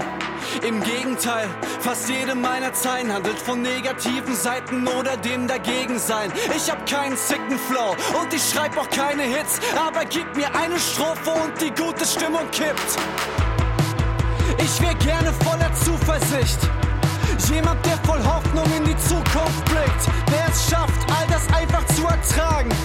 Ich würd dir eigentlich gern sagen, Alles wird gut. Die Menschen sind schlecht und die Welt ist am Arsch, aber alles wird gut. Das System ist defekt, die Gesellschaft versagt, aber alles wird gut. Dein Leben liegt in Scherben und das Haus steht in Flammen, aber alles wird gut. Fühlt sich nicht danach an, aber alles wird gut. Und wär mein Großvater nicht seit 15 Jahren tot, würde er jetzt sagen, Mensch, Kinder, wie die Zeit vergeht. Wenn du denkst, dass es immer irgendwie im Leben weitergeht, holt dich Krebs straight back in die Realität. Geile Themen für Songs in diesen Zeiten. Aber glaub an dich, geh deinen Weg, schaff ich einfach nicht zu schreiben. Tut mir leid, keine Sätze, die dich aufmuntern zum Schluss. Auch der letzte Track zieht einen noch runter in den Schmutz. Ich wär gerne voller Zuversicht. Jemand, der voll Hoffnung in die Zukunft blickt, der es schafft, all das einfach zu ertragen. Ich schau dich an und würd dir eigentlich gern sagen, Alles wird gut. Die Menschen sind schlecht und die Welt ist am Arsch, aber alles wird gut. Das System ist defekt, die Gesellschaft versagt, aber alles wird gut. Dein Leben liegt in Scherben und das Haus steht in Flammen, aber alles wird gut. Fühlt sich nicht danach an, aber alles wird gut. alles wird gut.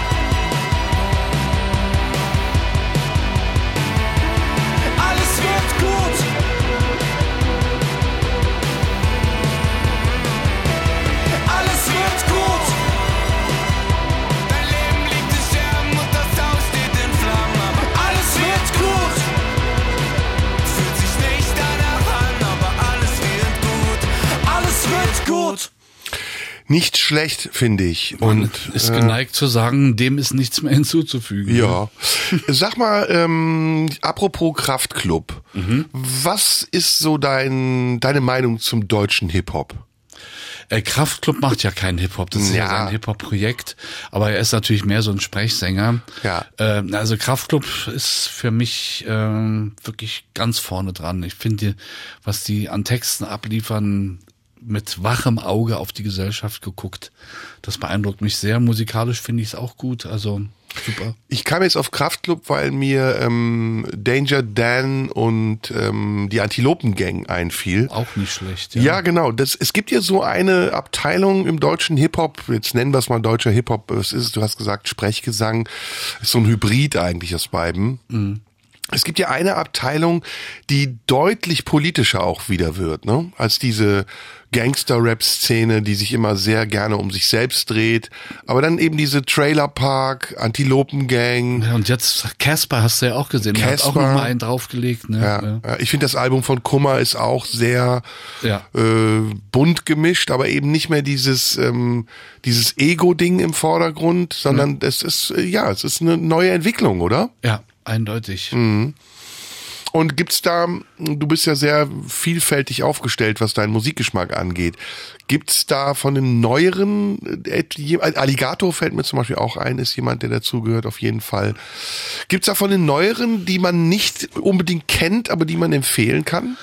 Uh, da, da äh, triffst du mich auf dem falschen Fuß. So ein äh, Auskenner im deutschen Hip-Hop bin ich denn doch Also ich nicht, sag's ja, immer wieder, ne? Ich Ja. hab's jetzt so oft gesagt. Edgar Wasser auf jeden Fall. Ja, es gibt auch eine Frau, deren Namen mir leider nicht einfällt. Äh, Äh, die hat jetzt auch mit, glaube ich, sogar mit mit mit äh, Frauennamen, das ist mit- Schall und Rauch. mit Haftbefehl zusammen gemacht. Ich will ja nichts jetzt Meinst du. Flair oder Haftbefehl? Oh, das kann auch Flair. Ich weiß es nicht. Rosa, noch was heißt die? Die meinst du, glaube ich. Ich weiß es nicht. Und Mhm. äh, dann habe ich auch noch eine andere Frau äh, sehr schätzen gelernt bis jetzt. Die hat einen supergeilen Bandnamen, nämlich nicht Seattle. Aha. Wer ist diese Frau? Und das ist eine, eine Berlinerin, ich habe jetzt leider keinen Song hier gerade aufliegen von ihr, ähm, die ähm, ihre, ihre ist eigentlich Singer-Songwriter-Musik, aber sie begneidet sich auf der, nicht auf der Wald- und Wiesenklampe, sondern auf der E-Gitarre. Und sehr introvertierte, sehr, sehr reflektierte Texte. Äh, die gefällt mir ausgezeichnet. Bin gespannt, da kommt bald das Album. Ich kenne bis jetzt nur zwei Songs, die haben mich aber sehr beeindruckt. Ja, gibt auf jeden Fall eine neue Generation von Musikern, egal jetzt aus welcher Stilrichtung sie kommen, die spannender sind als das, was so ja 90er, 2000er war, ne? als so diese ganze Pop-Schiene war und Ja. die Musik auch sehr unpolitisch war. Glaubst du, Krieg äh, ist etwas, was Menschen wieder politischer macht? Ich, So äh, paradox das auch klingt, ist es klingt ja eigentlich wie eine positive Seite Ja, des ich hoffe, Kriegs. ich hoffe, dass wenigstens das passiert, ja, dass, dass Leute mal wieder anfangen zu überlegen. Findest du es denn auch ein bisschen oberflächlich, wenn dann sich so eine ja, so eine Society draufsetzt auf das Thema und tut, als wären sie immer schon ganz engagiert gewesen, aber im Grunde genommen geht's ihnen nur um sich selbst? Ja, diese Mitfahrer hast du doch schon immer in allen Richtungen. Ja, ich glaube, das ist jetzt nichts, nichts, was es äh, nicht vorher auch schon Also gab. Betroffenheitskommerz, ne? Ja, ja, ja, ja. Und so, so wie plötzlich äh, hat jetzt mit Krieg nichts zu tun, aber fällt mir in dem Fall gerade ein, äh, als als die Mauer fiel, waren ja plötzlich ein Großteil äh, der DDR-Bürger und Alle im Widerstand. alle im Widerstand, Alle, ja. ja. Also gerade gerade die ganzen die ganzen hohen Funktionäre waren plötzlich alle im Und Widerstand. keiner war bei der Stasi. Keiner. Nein, nein, nein. Und wenn dann eigentlich auch nur um die Stasi von innen aufzulösen. Ja, ja, ja, ja. Und man hat's nicht gemerkt, man war inoffizieller Mitarbeiter, ohne es gemerkt zu haben. Ja, ja. Aber war es nicht auch Teil der Westpropaganda so zu tun, als wären alle DDR-Bürger potenzielle Stasi-Mitarbeiter gewesen? Ja, du kannst das Wort wahr streichen, das ist ja oft immer noch so. Immer noch so, ne? Ja. Mhm, mhm. Also, dass man schon per se stigmatisiert ist, weil man aus dem Osten kommt und es wird einem unterstellt, man war Mitläufer, man war nicht im Widerstand, man hat sogar mit der Staatsmacht gemeinsame Sache gemacht. ja, und war Teil des Apparats, ja, genau. Mhm. Und äh, was, was mich auch rasend macht, ist, wenn, wenn Ostdeutsche nachgemacht werden, dass sie immer sechseln. Das stimmt einfach. Ja, machst du ja selber auch. Ja, aber das waren, das waren immer nur die Funktionäre, die gesächselt haben. Es waren immer nur die Funktionäre, die gesächselt Genau, haben. ne? Ja, aber es ist ja auch die hässlichste, der hässlichste Dialekt, den es gibt, Zusammen mit dem Schwäbischen. für die hässlichsten Menschen, die man kennt. Tja, ich würde sagen, du solltest jetzt mal in Sachsen demnächst nicht auftreten. Satire, Satire, Satire, Satire. Aber ähm, tatsächlich waren ja auch die Sachsen innerhalb der DDR nicht so beliebt, oder? Das Tal der Ahnungslosen. Eben, ja, eben, aber deshalb, weil eben, also ich kann es ja nur aus Berlin sagen. Ich meine, in Berlin, man du weißt, wie man in Berlin spricht, hast du ja vorhin auch versucht nachzumachen. Heich versucht, ja, Heich Ja. versucht. Und äh, wenn du in irgendeine höhere Behörde kamst, da wurde eben nicht Berlinisch gesprochen, sondern es wurde immer gesächselt. Es war immer so. Ich finde ja immer noch, ähm, äh, wie soll ich sagen, ein, ein Bon mot der Geschichte, dass ähm, Honecker ja Saarländer war. Ja, ja. Und selbst wenn die Honecker nachmachen wird, wird ihm auch sächsisch unter Ja, und das. Saarländische ist aber wie das Sächsische im Westen. Ja.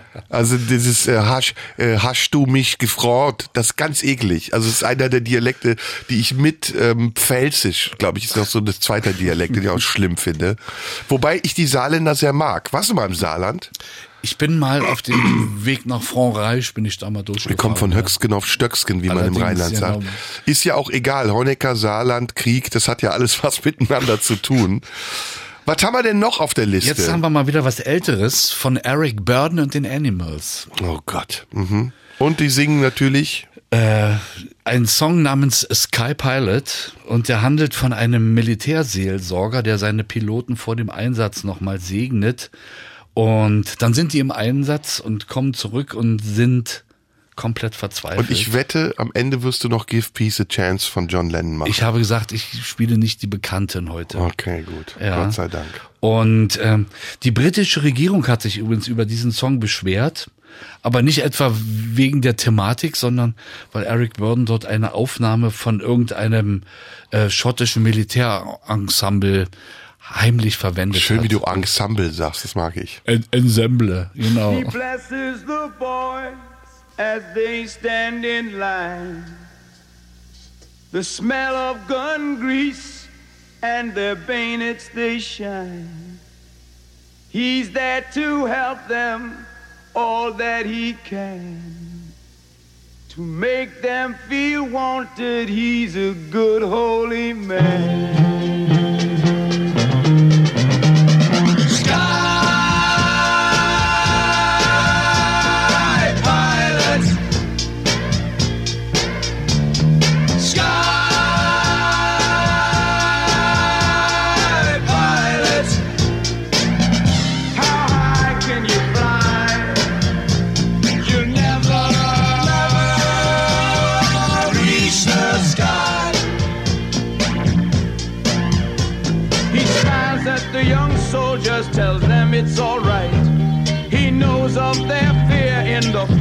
Forthcoming fight. Soon there'll be blood and many will die.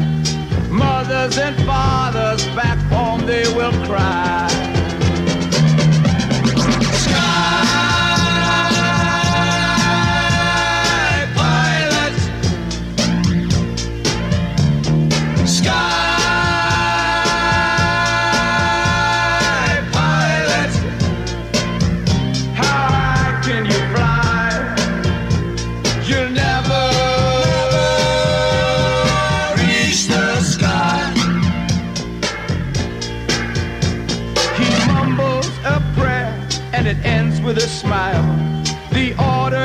Given, they move down the line. But he's still behind and he'll meditate.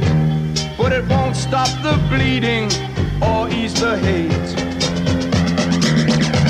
As the young men move out into the battle zone, he feels good. With God, you're never alone.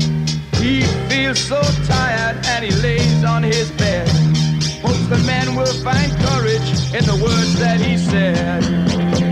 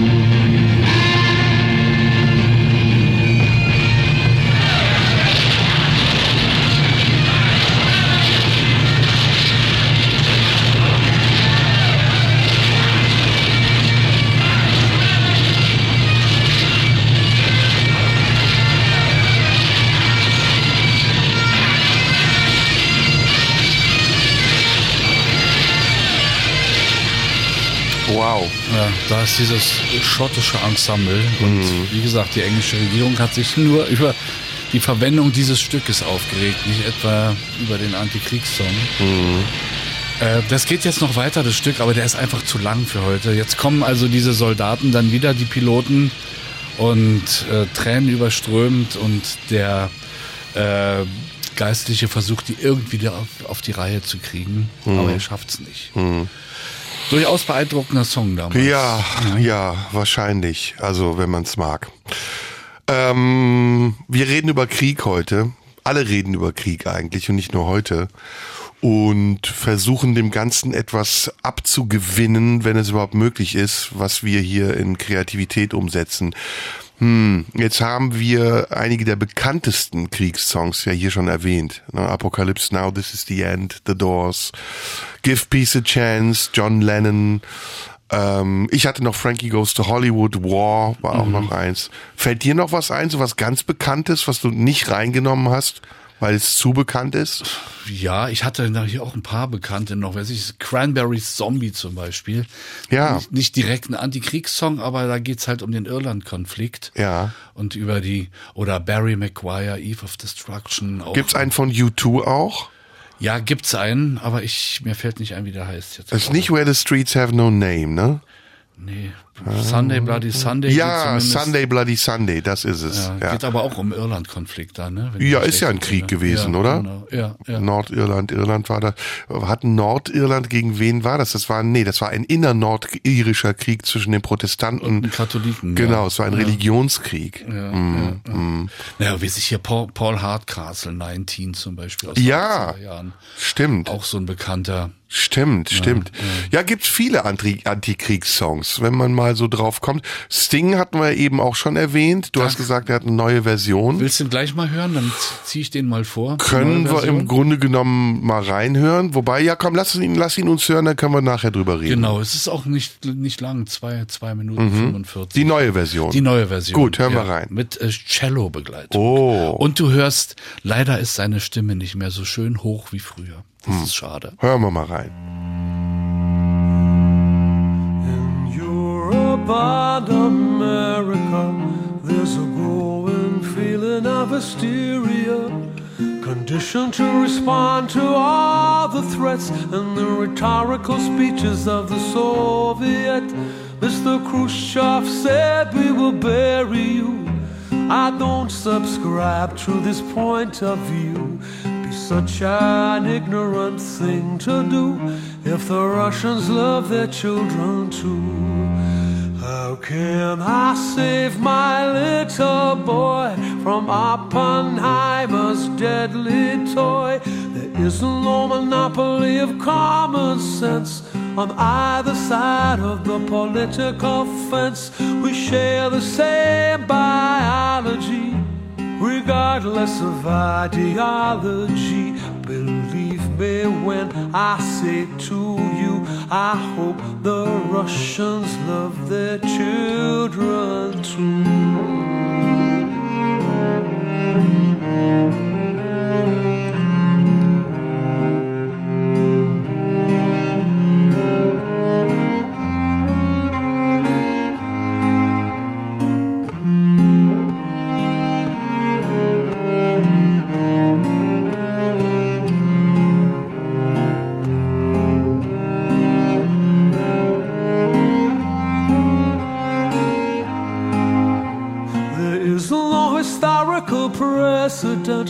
put the words in the mouth of the president. There's no such thing as a winnable war. It's a lie we don't believe anymore. We share the same biology, regardless of ideology. And what might save us, me and you, is that the Russians love their children too.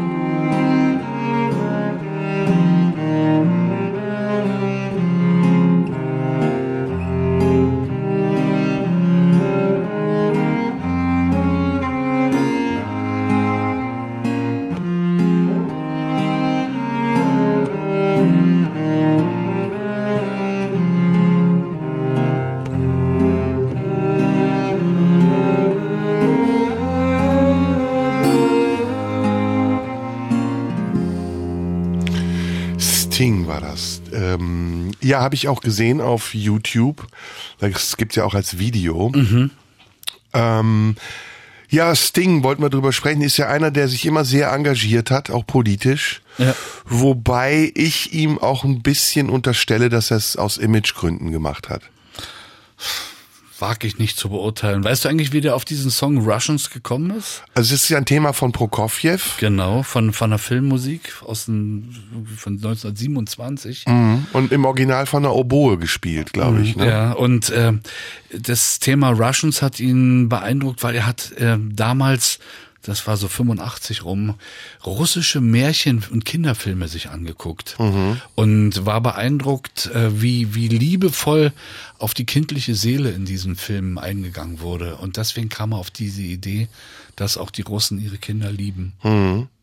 Ja, ich, ich habe neulich auch einen Film gesehen über Sting und seine ganzen politischen Engagements äh, mit den Frauen zum Beispiel, die äh, in Chile ihre Männer suchen, ihre verschollenen Männer. Die immer noch die Fotos hochhalten. Richtig, ne? die vom Ja. Pinochet-Regime verschleppt wurden.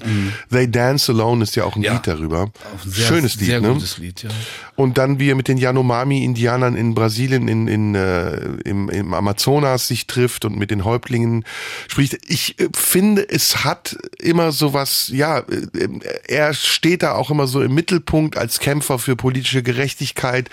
Es hat immer was Eitles auch. Aber es ist natürlich okay, wenn es eitel ist, dann lass es eitel sein. Es ist ja für einen guten Zweck. Aber nur überleg mal, wie willst du es machen? Du bist ein Weltstar. Du engagierst dich, machst etwas, was andere Leute ehrenamtlich machen, die nie äh, in irgendeiner Form entdeckt werden in der Öffentlichkeit.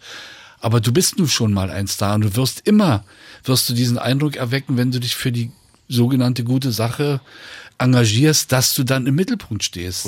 weil sich, weil sich alle stürzen sich darauf, der das Ding macht das, der das Ding macht jenes und zack, äh, hast du dieses, dieses Vorurteil am Hut, du machst es nur aus Eitelkeit. Ja, das stimmt.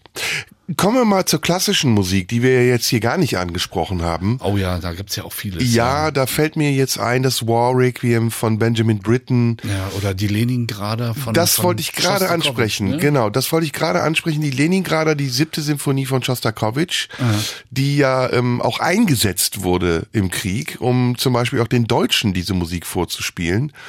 Den Kriegsfeind, aber Schostakowitsch ist ja jemand, der durch ganz unterschiedliche Phasen des Krieges gegangen ist. Das wirst du sicher, weiß ich nicht, weißt du das? Hast du darüber? Andeutungsweise, ja. Ja, er ist ja öffentlich äh, kritisiert worden für, für seine Musik, die zu dissonant war. Und Stalin hat ihn dann, äh, ja, wie soll ich sagen, Gehirn waschen lassen, um dieses Wort nochmal aufzugreifen. Ähm, und dann mit der fünften Symphonie war er rehabilitiert. Also hat er endlich staatskonform, diktaturkonform geschrieben und wurde auch ähm, ein bisschen zum Vorzeigekomponisten des Regimes. Aber kein anderer Komponist eigentlich wie Schostakowitsch, jedenfalls aus meiner Kenntnis, hat den Krieg in so vielen unterschiedlichen Facetten verarbeitet, künstlerisch, wie Schostakowitsch das getan hat. Und ich finde, ähm, ich finde, das ist so ein Paradebeispiel dafür, wie Kunst auch instrumentalisiert werden kann in Kriegszeiten. Mhm. Kennst du den, den polnischen äh, Avantgarde-Komponisten Krzysztof Penderecki? Natürlich, natürlich. Der hat ja ein Stück über Hiroshima gemacht, über den Atombombenabwurf. Ein völlig atonales Ja, ja, Stück. das kenne ich, ja, ja. Boah, aber das ist dermaßen beängstigend. Das ist unfassbar. Ja, ja. Ja, Penderecki und dann gibt's ja noch hier ähm, den polnischen Komponisten der, der 2000er. Wo, natürlich fällt mir der Name jetzt nicht ein. Ja, mir auch nicht. Ach, das wird sicher, wenn wir weitersprechen, wiederkommen. Ähm, aber in der Klassik tatsächlich spielt der Krieg oft eine Rolle. Ne? Also auch die frühe Klassik de- des äh, 20. Jahrhunderts, Alban Berg, Schönberg, äh, die neue Wiener Schule, da taucht das ja schon Hindemith hier, Hindemith, Hindemith, dein sagen, Mann. ja, genau. Der taucht ja dann auch schon in diesem Kontext auf. Das ist dann eher Erster Weltkrieg als Zweiter Weltkrieg, aber die Kriege haben sich immer in der Kunst auch wiedergespiegelt. Ne? Ja. Selbst der Bebop ist ja eigentlich eine Antikriegsmusik, oder? In seiner Destruktion oder wie meinst du das? Ja, in, in der neuen Form der, der musikalischen Darstellung. Also schnelle Beats, atonale Skalen, ähm, Instrumente, die verstimmt klingen. Ich finde schon, dass das auch unmittelbar was damit zu tun hat. Ist ja anders als höfische Musik aus dem 17. oder 18. Jahrhundert. Allerdings. Ja. Goretzky ist der Komponist, den ich meine. Kenne ich zumindest vom Namen, habe aber noch bewusst nichts gehört von ihm. Nee, musst du unbedingt. Das ist Musik, die würde dir, glaube ich, sehr gut gefallen. War eine Zeit lang in Amerika unheimlich angesagt. Weiß nicht warum, keine Ahnung, irgendein Trend. So wie Maler ja auch, nachdem irgendwie diese Filmmusik, war es tot in Venedig oder wenn die Gondeln Trauer tragen? Ich verwechsel beides immer. Ähm, danach war die vierte Sinfonie von Mahler totale Mode. So wie übrigens auch noch was anderes. Ähm, die Köln-Konzerte von ähm, Keith Jarrett. Keith Jarrett. Das ist doch auch eine, jetzt hat das nicht viel mit Krieg zu tun, aber es ist auch so eine Musik, die ist plötzlich total in aller Munde. Ja. Wird Mode, jeder hört es rauf und runter. Ich habe es mir neulich nochmal angehört. Also ich kann damit nichts anfangen. Ich, ich finde es auch eher Es ist Geklimper ohne Ende. ja, Zeit selbst, selbstreferenzielles Geklimper. Ja. Selbstreferenzielles Geklimper, getarnt als Improvisation. Kann man das so sagen? ja, jetzt haben wir uns Feinde gemacht, aber es ist egal. Wir machen uns immer Feinde, Ja. das ist Sinn und Zweck dieser Sendung. genau. Du äh, magst doch Susan Vega, ne? Nicht alles, aber manches. Hm? Du relativierst schon wieder. Naja, ich kenne Alben von Susanne Vega, die sind äh, unerträglich. Egal, in unserer Reihe mit äh, Songs für äh, gegen den Krieg ähm, habe ich hier auch einen von ihr von 85, der heißt The Queen and the Soldier. Aha. Ist die Geschichte von einem Soldaten, der zu seiner Königin geht, Königin geht und ihr sagen will, dass er nicht mehr bereit ist, für sie zu kämpfen. Er hat es einfach satt. Und sie nimmt ihn dann und führt ihn durch ihr Schloss und er erkennt äh, ihre Einsamkeit und sagt, das kann doch wohl nicht wahr sein, dass du, weil du so einsam bist, uns aus Spaß in den Krieg schickst. Und sie sagt, naja, geh mal da und dahin und da lässt sie ihn töten. Oh. Ja, und so, so endet dieser Song. Wirklich ein sehr, sehr, sehr schöner Song. Mhm. Hören wir rein. The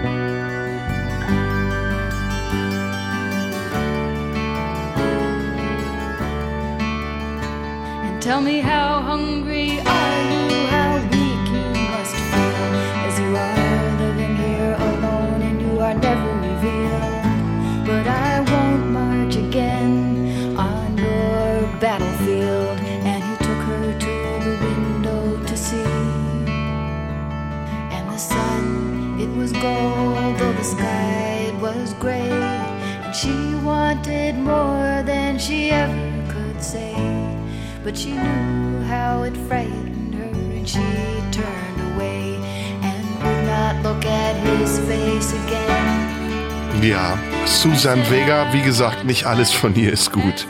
Ich finde den Song schön. Mm, ja. Ich mag ihre Stimme ganz gerne, aber ich habe jetzt neulich gesehen, äh, eines dieser Tiny Desk Konzerte. Äh, ich würde es mal so despektierlich wie möglich sagen, sie ist ranzig geworden. Also sie hat ihren Höhepunkt überschritten. Sagen wir es so. Das Alter steht ihr. Oder, naja, jedenfalls. Es ist, äh, ich finde, sie hat ja eine unheimlich junge Stimme, ne? Ja. Finde ich. Ich finde, sie klingt so mädchenhaft. Da war sie ja noch jung, das war von 85 eben. Ja, und man kann ihr jetzt auch nicht verbieten zu singen im Alter, nur weil sie eine jugendliche Stimme hat. Aber sie ein bisschen äh, ist sie drauf hängen geblieben. So, das war mein Eindruck. Sie, sie will so jugendlich wirken und ist aber eigentlich schon raus aus dem Alter. Aber da gibt's ja viele. Also ich finde auch Rolling Stones älter werden zu sehen sehr unangenehm. Aber du wahrscheinlich findest das toll, ne? Nein, überhaupt nicht. Mhm. Ich, äh, du weißt doch, dass ich Beatles-Fan war und dann sind mir die Stones. Ach ja, ja, ja, ja, ja, ja. Andererseits ist doch schön, wenn Leute im Rentenalter noch was zu tun haben. Ne? Du bist ein von Grund auf böser Mensch. Das meinte ich gar nicht so böse. Wir reden jetzt in der blauen Stunde noch ein paar Minuten, die wir haben über das Thema Krieg und zwar auf eine künstlerisch-musikalische Art und Weise.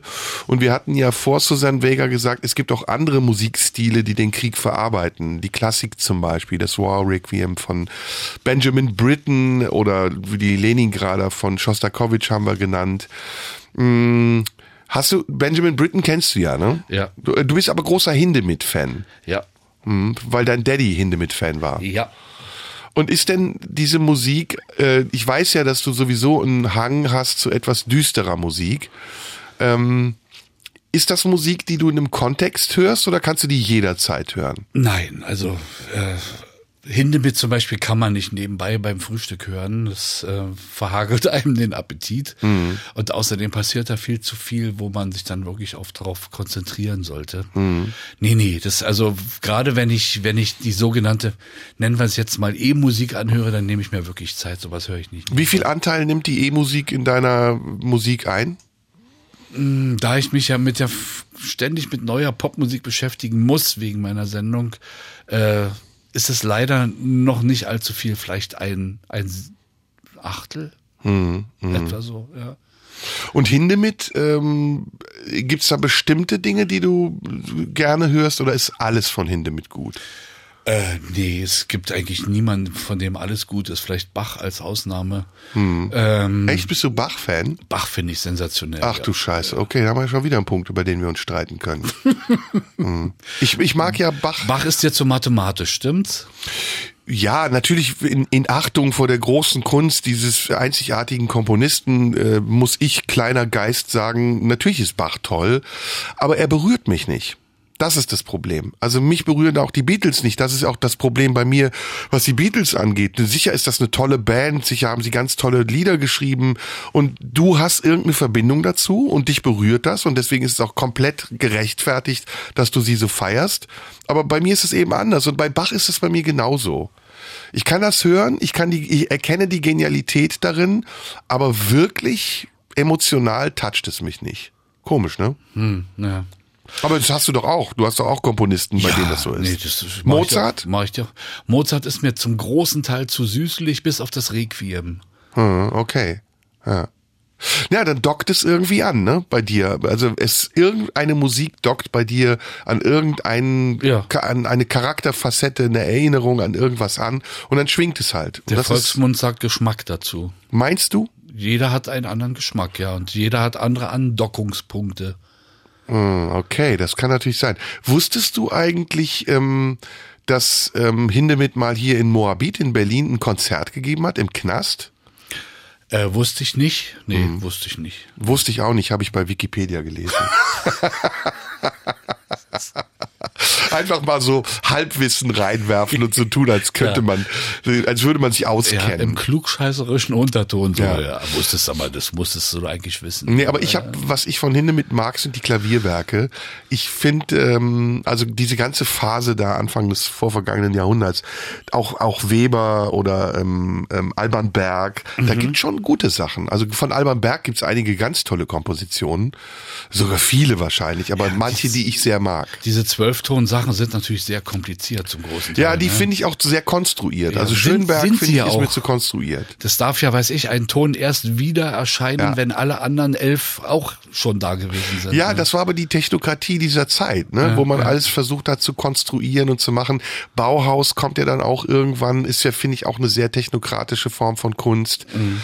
Ähm, mag man drüber streiten, ne? für die Zuhörer, die jetzt aufschreien und sagen, nein, überhaupt nicht, aber ich finde diese, der, die Phase, die davor war, der Impressionismus, das nach innen gehen ne? und die, die Gefühlswelt dann nach außen tragen, das war mir näher als das, was danach kam. Ich habe da, also ich habe mehr Berührung zu Claude Debussy als zu zu ähm, Arnold Schönberg. Auf jeden Fall. Ja, das äh, Debussy ist ja auch weitaus emotionaler, würde ich mal sagen. Ne? Schönberg ist schon sehr kühle Musik. Ja, wobei es von Debussy auch Sachen gibt, die sehr kompliziert sind. Ne? Aber es ist eben eine andere Sprache. Es ist einfach nicht die Sprache, die dann Anfang des vorvergangenen Jahrhunderts gesprochen wurde. Und die hat eben viel mit Krieg zu tun gehabt. Ne? Äh, wollen wir noch einen kurzen Coldplay reinziehen? Oh, Den hier, yo. von dem einzigen Album, was wir beide wirklich Yo, mögen. yo, auf jeden Fall.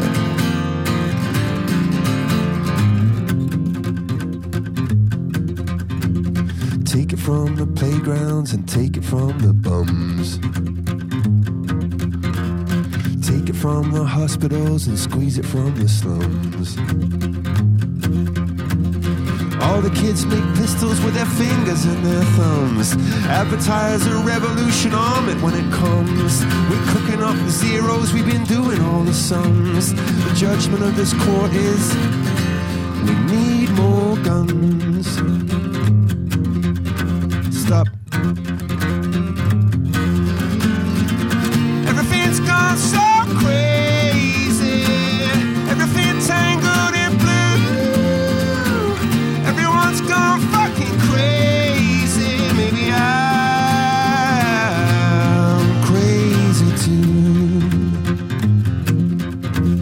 Melt down all the trumpets, all the trombones and the drums. Needs education or a thousand splendid sons? Poor is good for business, cut the forest, they're so dumb. Only save your lookalikes and fuck the other ones. It's the opinion of this board that we need more guns.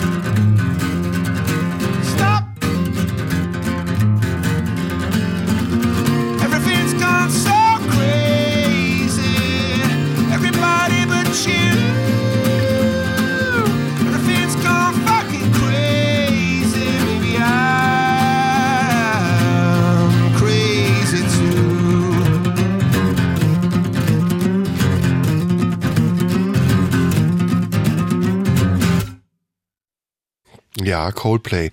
Äh, Chris Martin für mich einer der charismatischsten Sänger der neueren Zeit. Wirklich? Äh, dieses Album hat mich, hat mich sehr, wie heißt es, Everyday Life heißt es, glaube ich. Was ich wirklich sehr beeindruckend fand, weil es nicht so kommerziell, so kommerziell und so ähm, anbiederisch ist wie das neue Album. Ähm, finde ich gut. Und die äh, alten Sachen finde ich auch gut. Also ist schon okay. Der Martin hat schon eine Ausstrahlung. Weißt du, dass wir unter Zeitdruck sind, dass wir im Prinzip in vier Minuten fertig sein müssen? Ach so. Davon können wir nur noch zwei Minuten reden. Dann reden wir jetzt noch zwei Minuten. Erstens, dass ich mich immer wieder freue, hier mit dir Sendung zu machen und dass ich hoffe, dass wir das auch beibehalten. Das beruht auf Gegenseitigkeit. Zweitens, dass ich dir sehr dankbar dafür bin, dass du diesen ganzen Aufwand betreibst, diese ganzen Songs auch rauszusuchen, denn das ist nicht wenig Arbeit. Das stimmt. Und drittens, dass ich alles, was ich hier gesagt habe, ähm, ich möchte es nicht nochmal wiederholen, was sich auf dich bezieht, natürlich immer ganz freundschaftlich meine und fürsorglich. Fürsorglich ist das wichtigere Wort. Genauso fasse ich es auch auf. Ja, Schatz. Siehst du. So.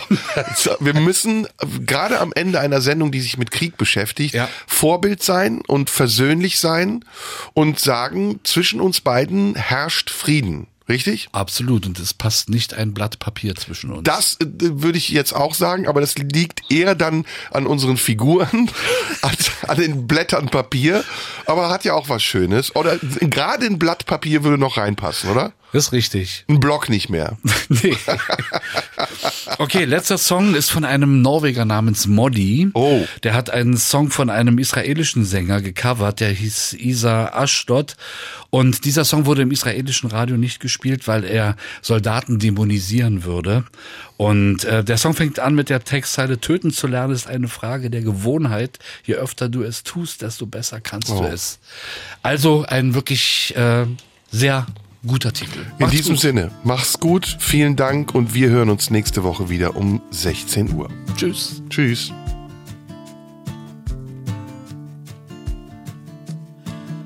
Learning to kill is a matter of habit.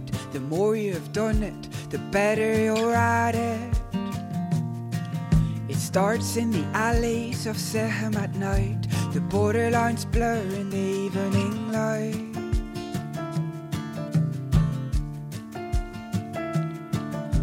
Rifle butt bangs on an old rusty door. Where is your father? Get down on the floor. Soon it gets serious, a curfew's declared. The city falls silent, there's death in the air. Cocking his weapon with shaking fingers, grits his teeth as he's hogging the trigger. Young blood rushes, his heart pounds. He knows it gets easier the next time around.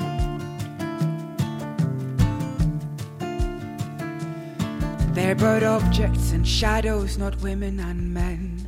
Learning to kill is a natural thing.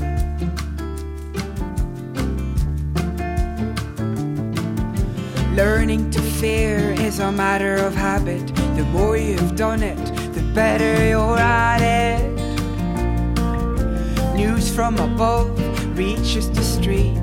There's no hope of living, the end is so near. Tidings of terror or ravens crow. Shutter your windows, lock up your homes. We're just a handful, a tiny country surrounded by evil. They won't let us be. They have hate in their hearts and in all that they bring. Learning to fear is a natural thing.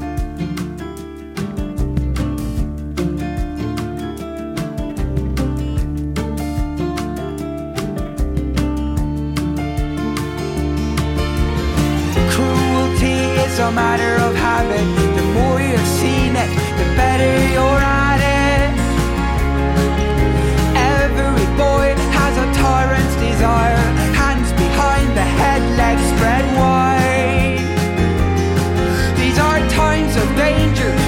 of despair. No room for compassion, a soldier can't care. Our neighbors are vermin, they're used to the blood. How can they feel pain when they live in the mud? Through cruel routine, a soldier is born. Ignorance soon turns to evil and war. Oh, Israel's land is for Israel's kin. Cruelty comes eyes a natural things.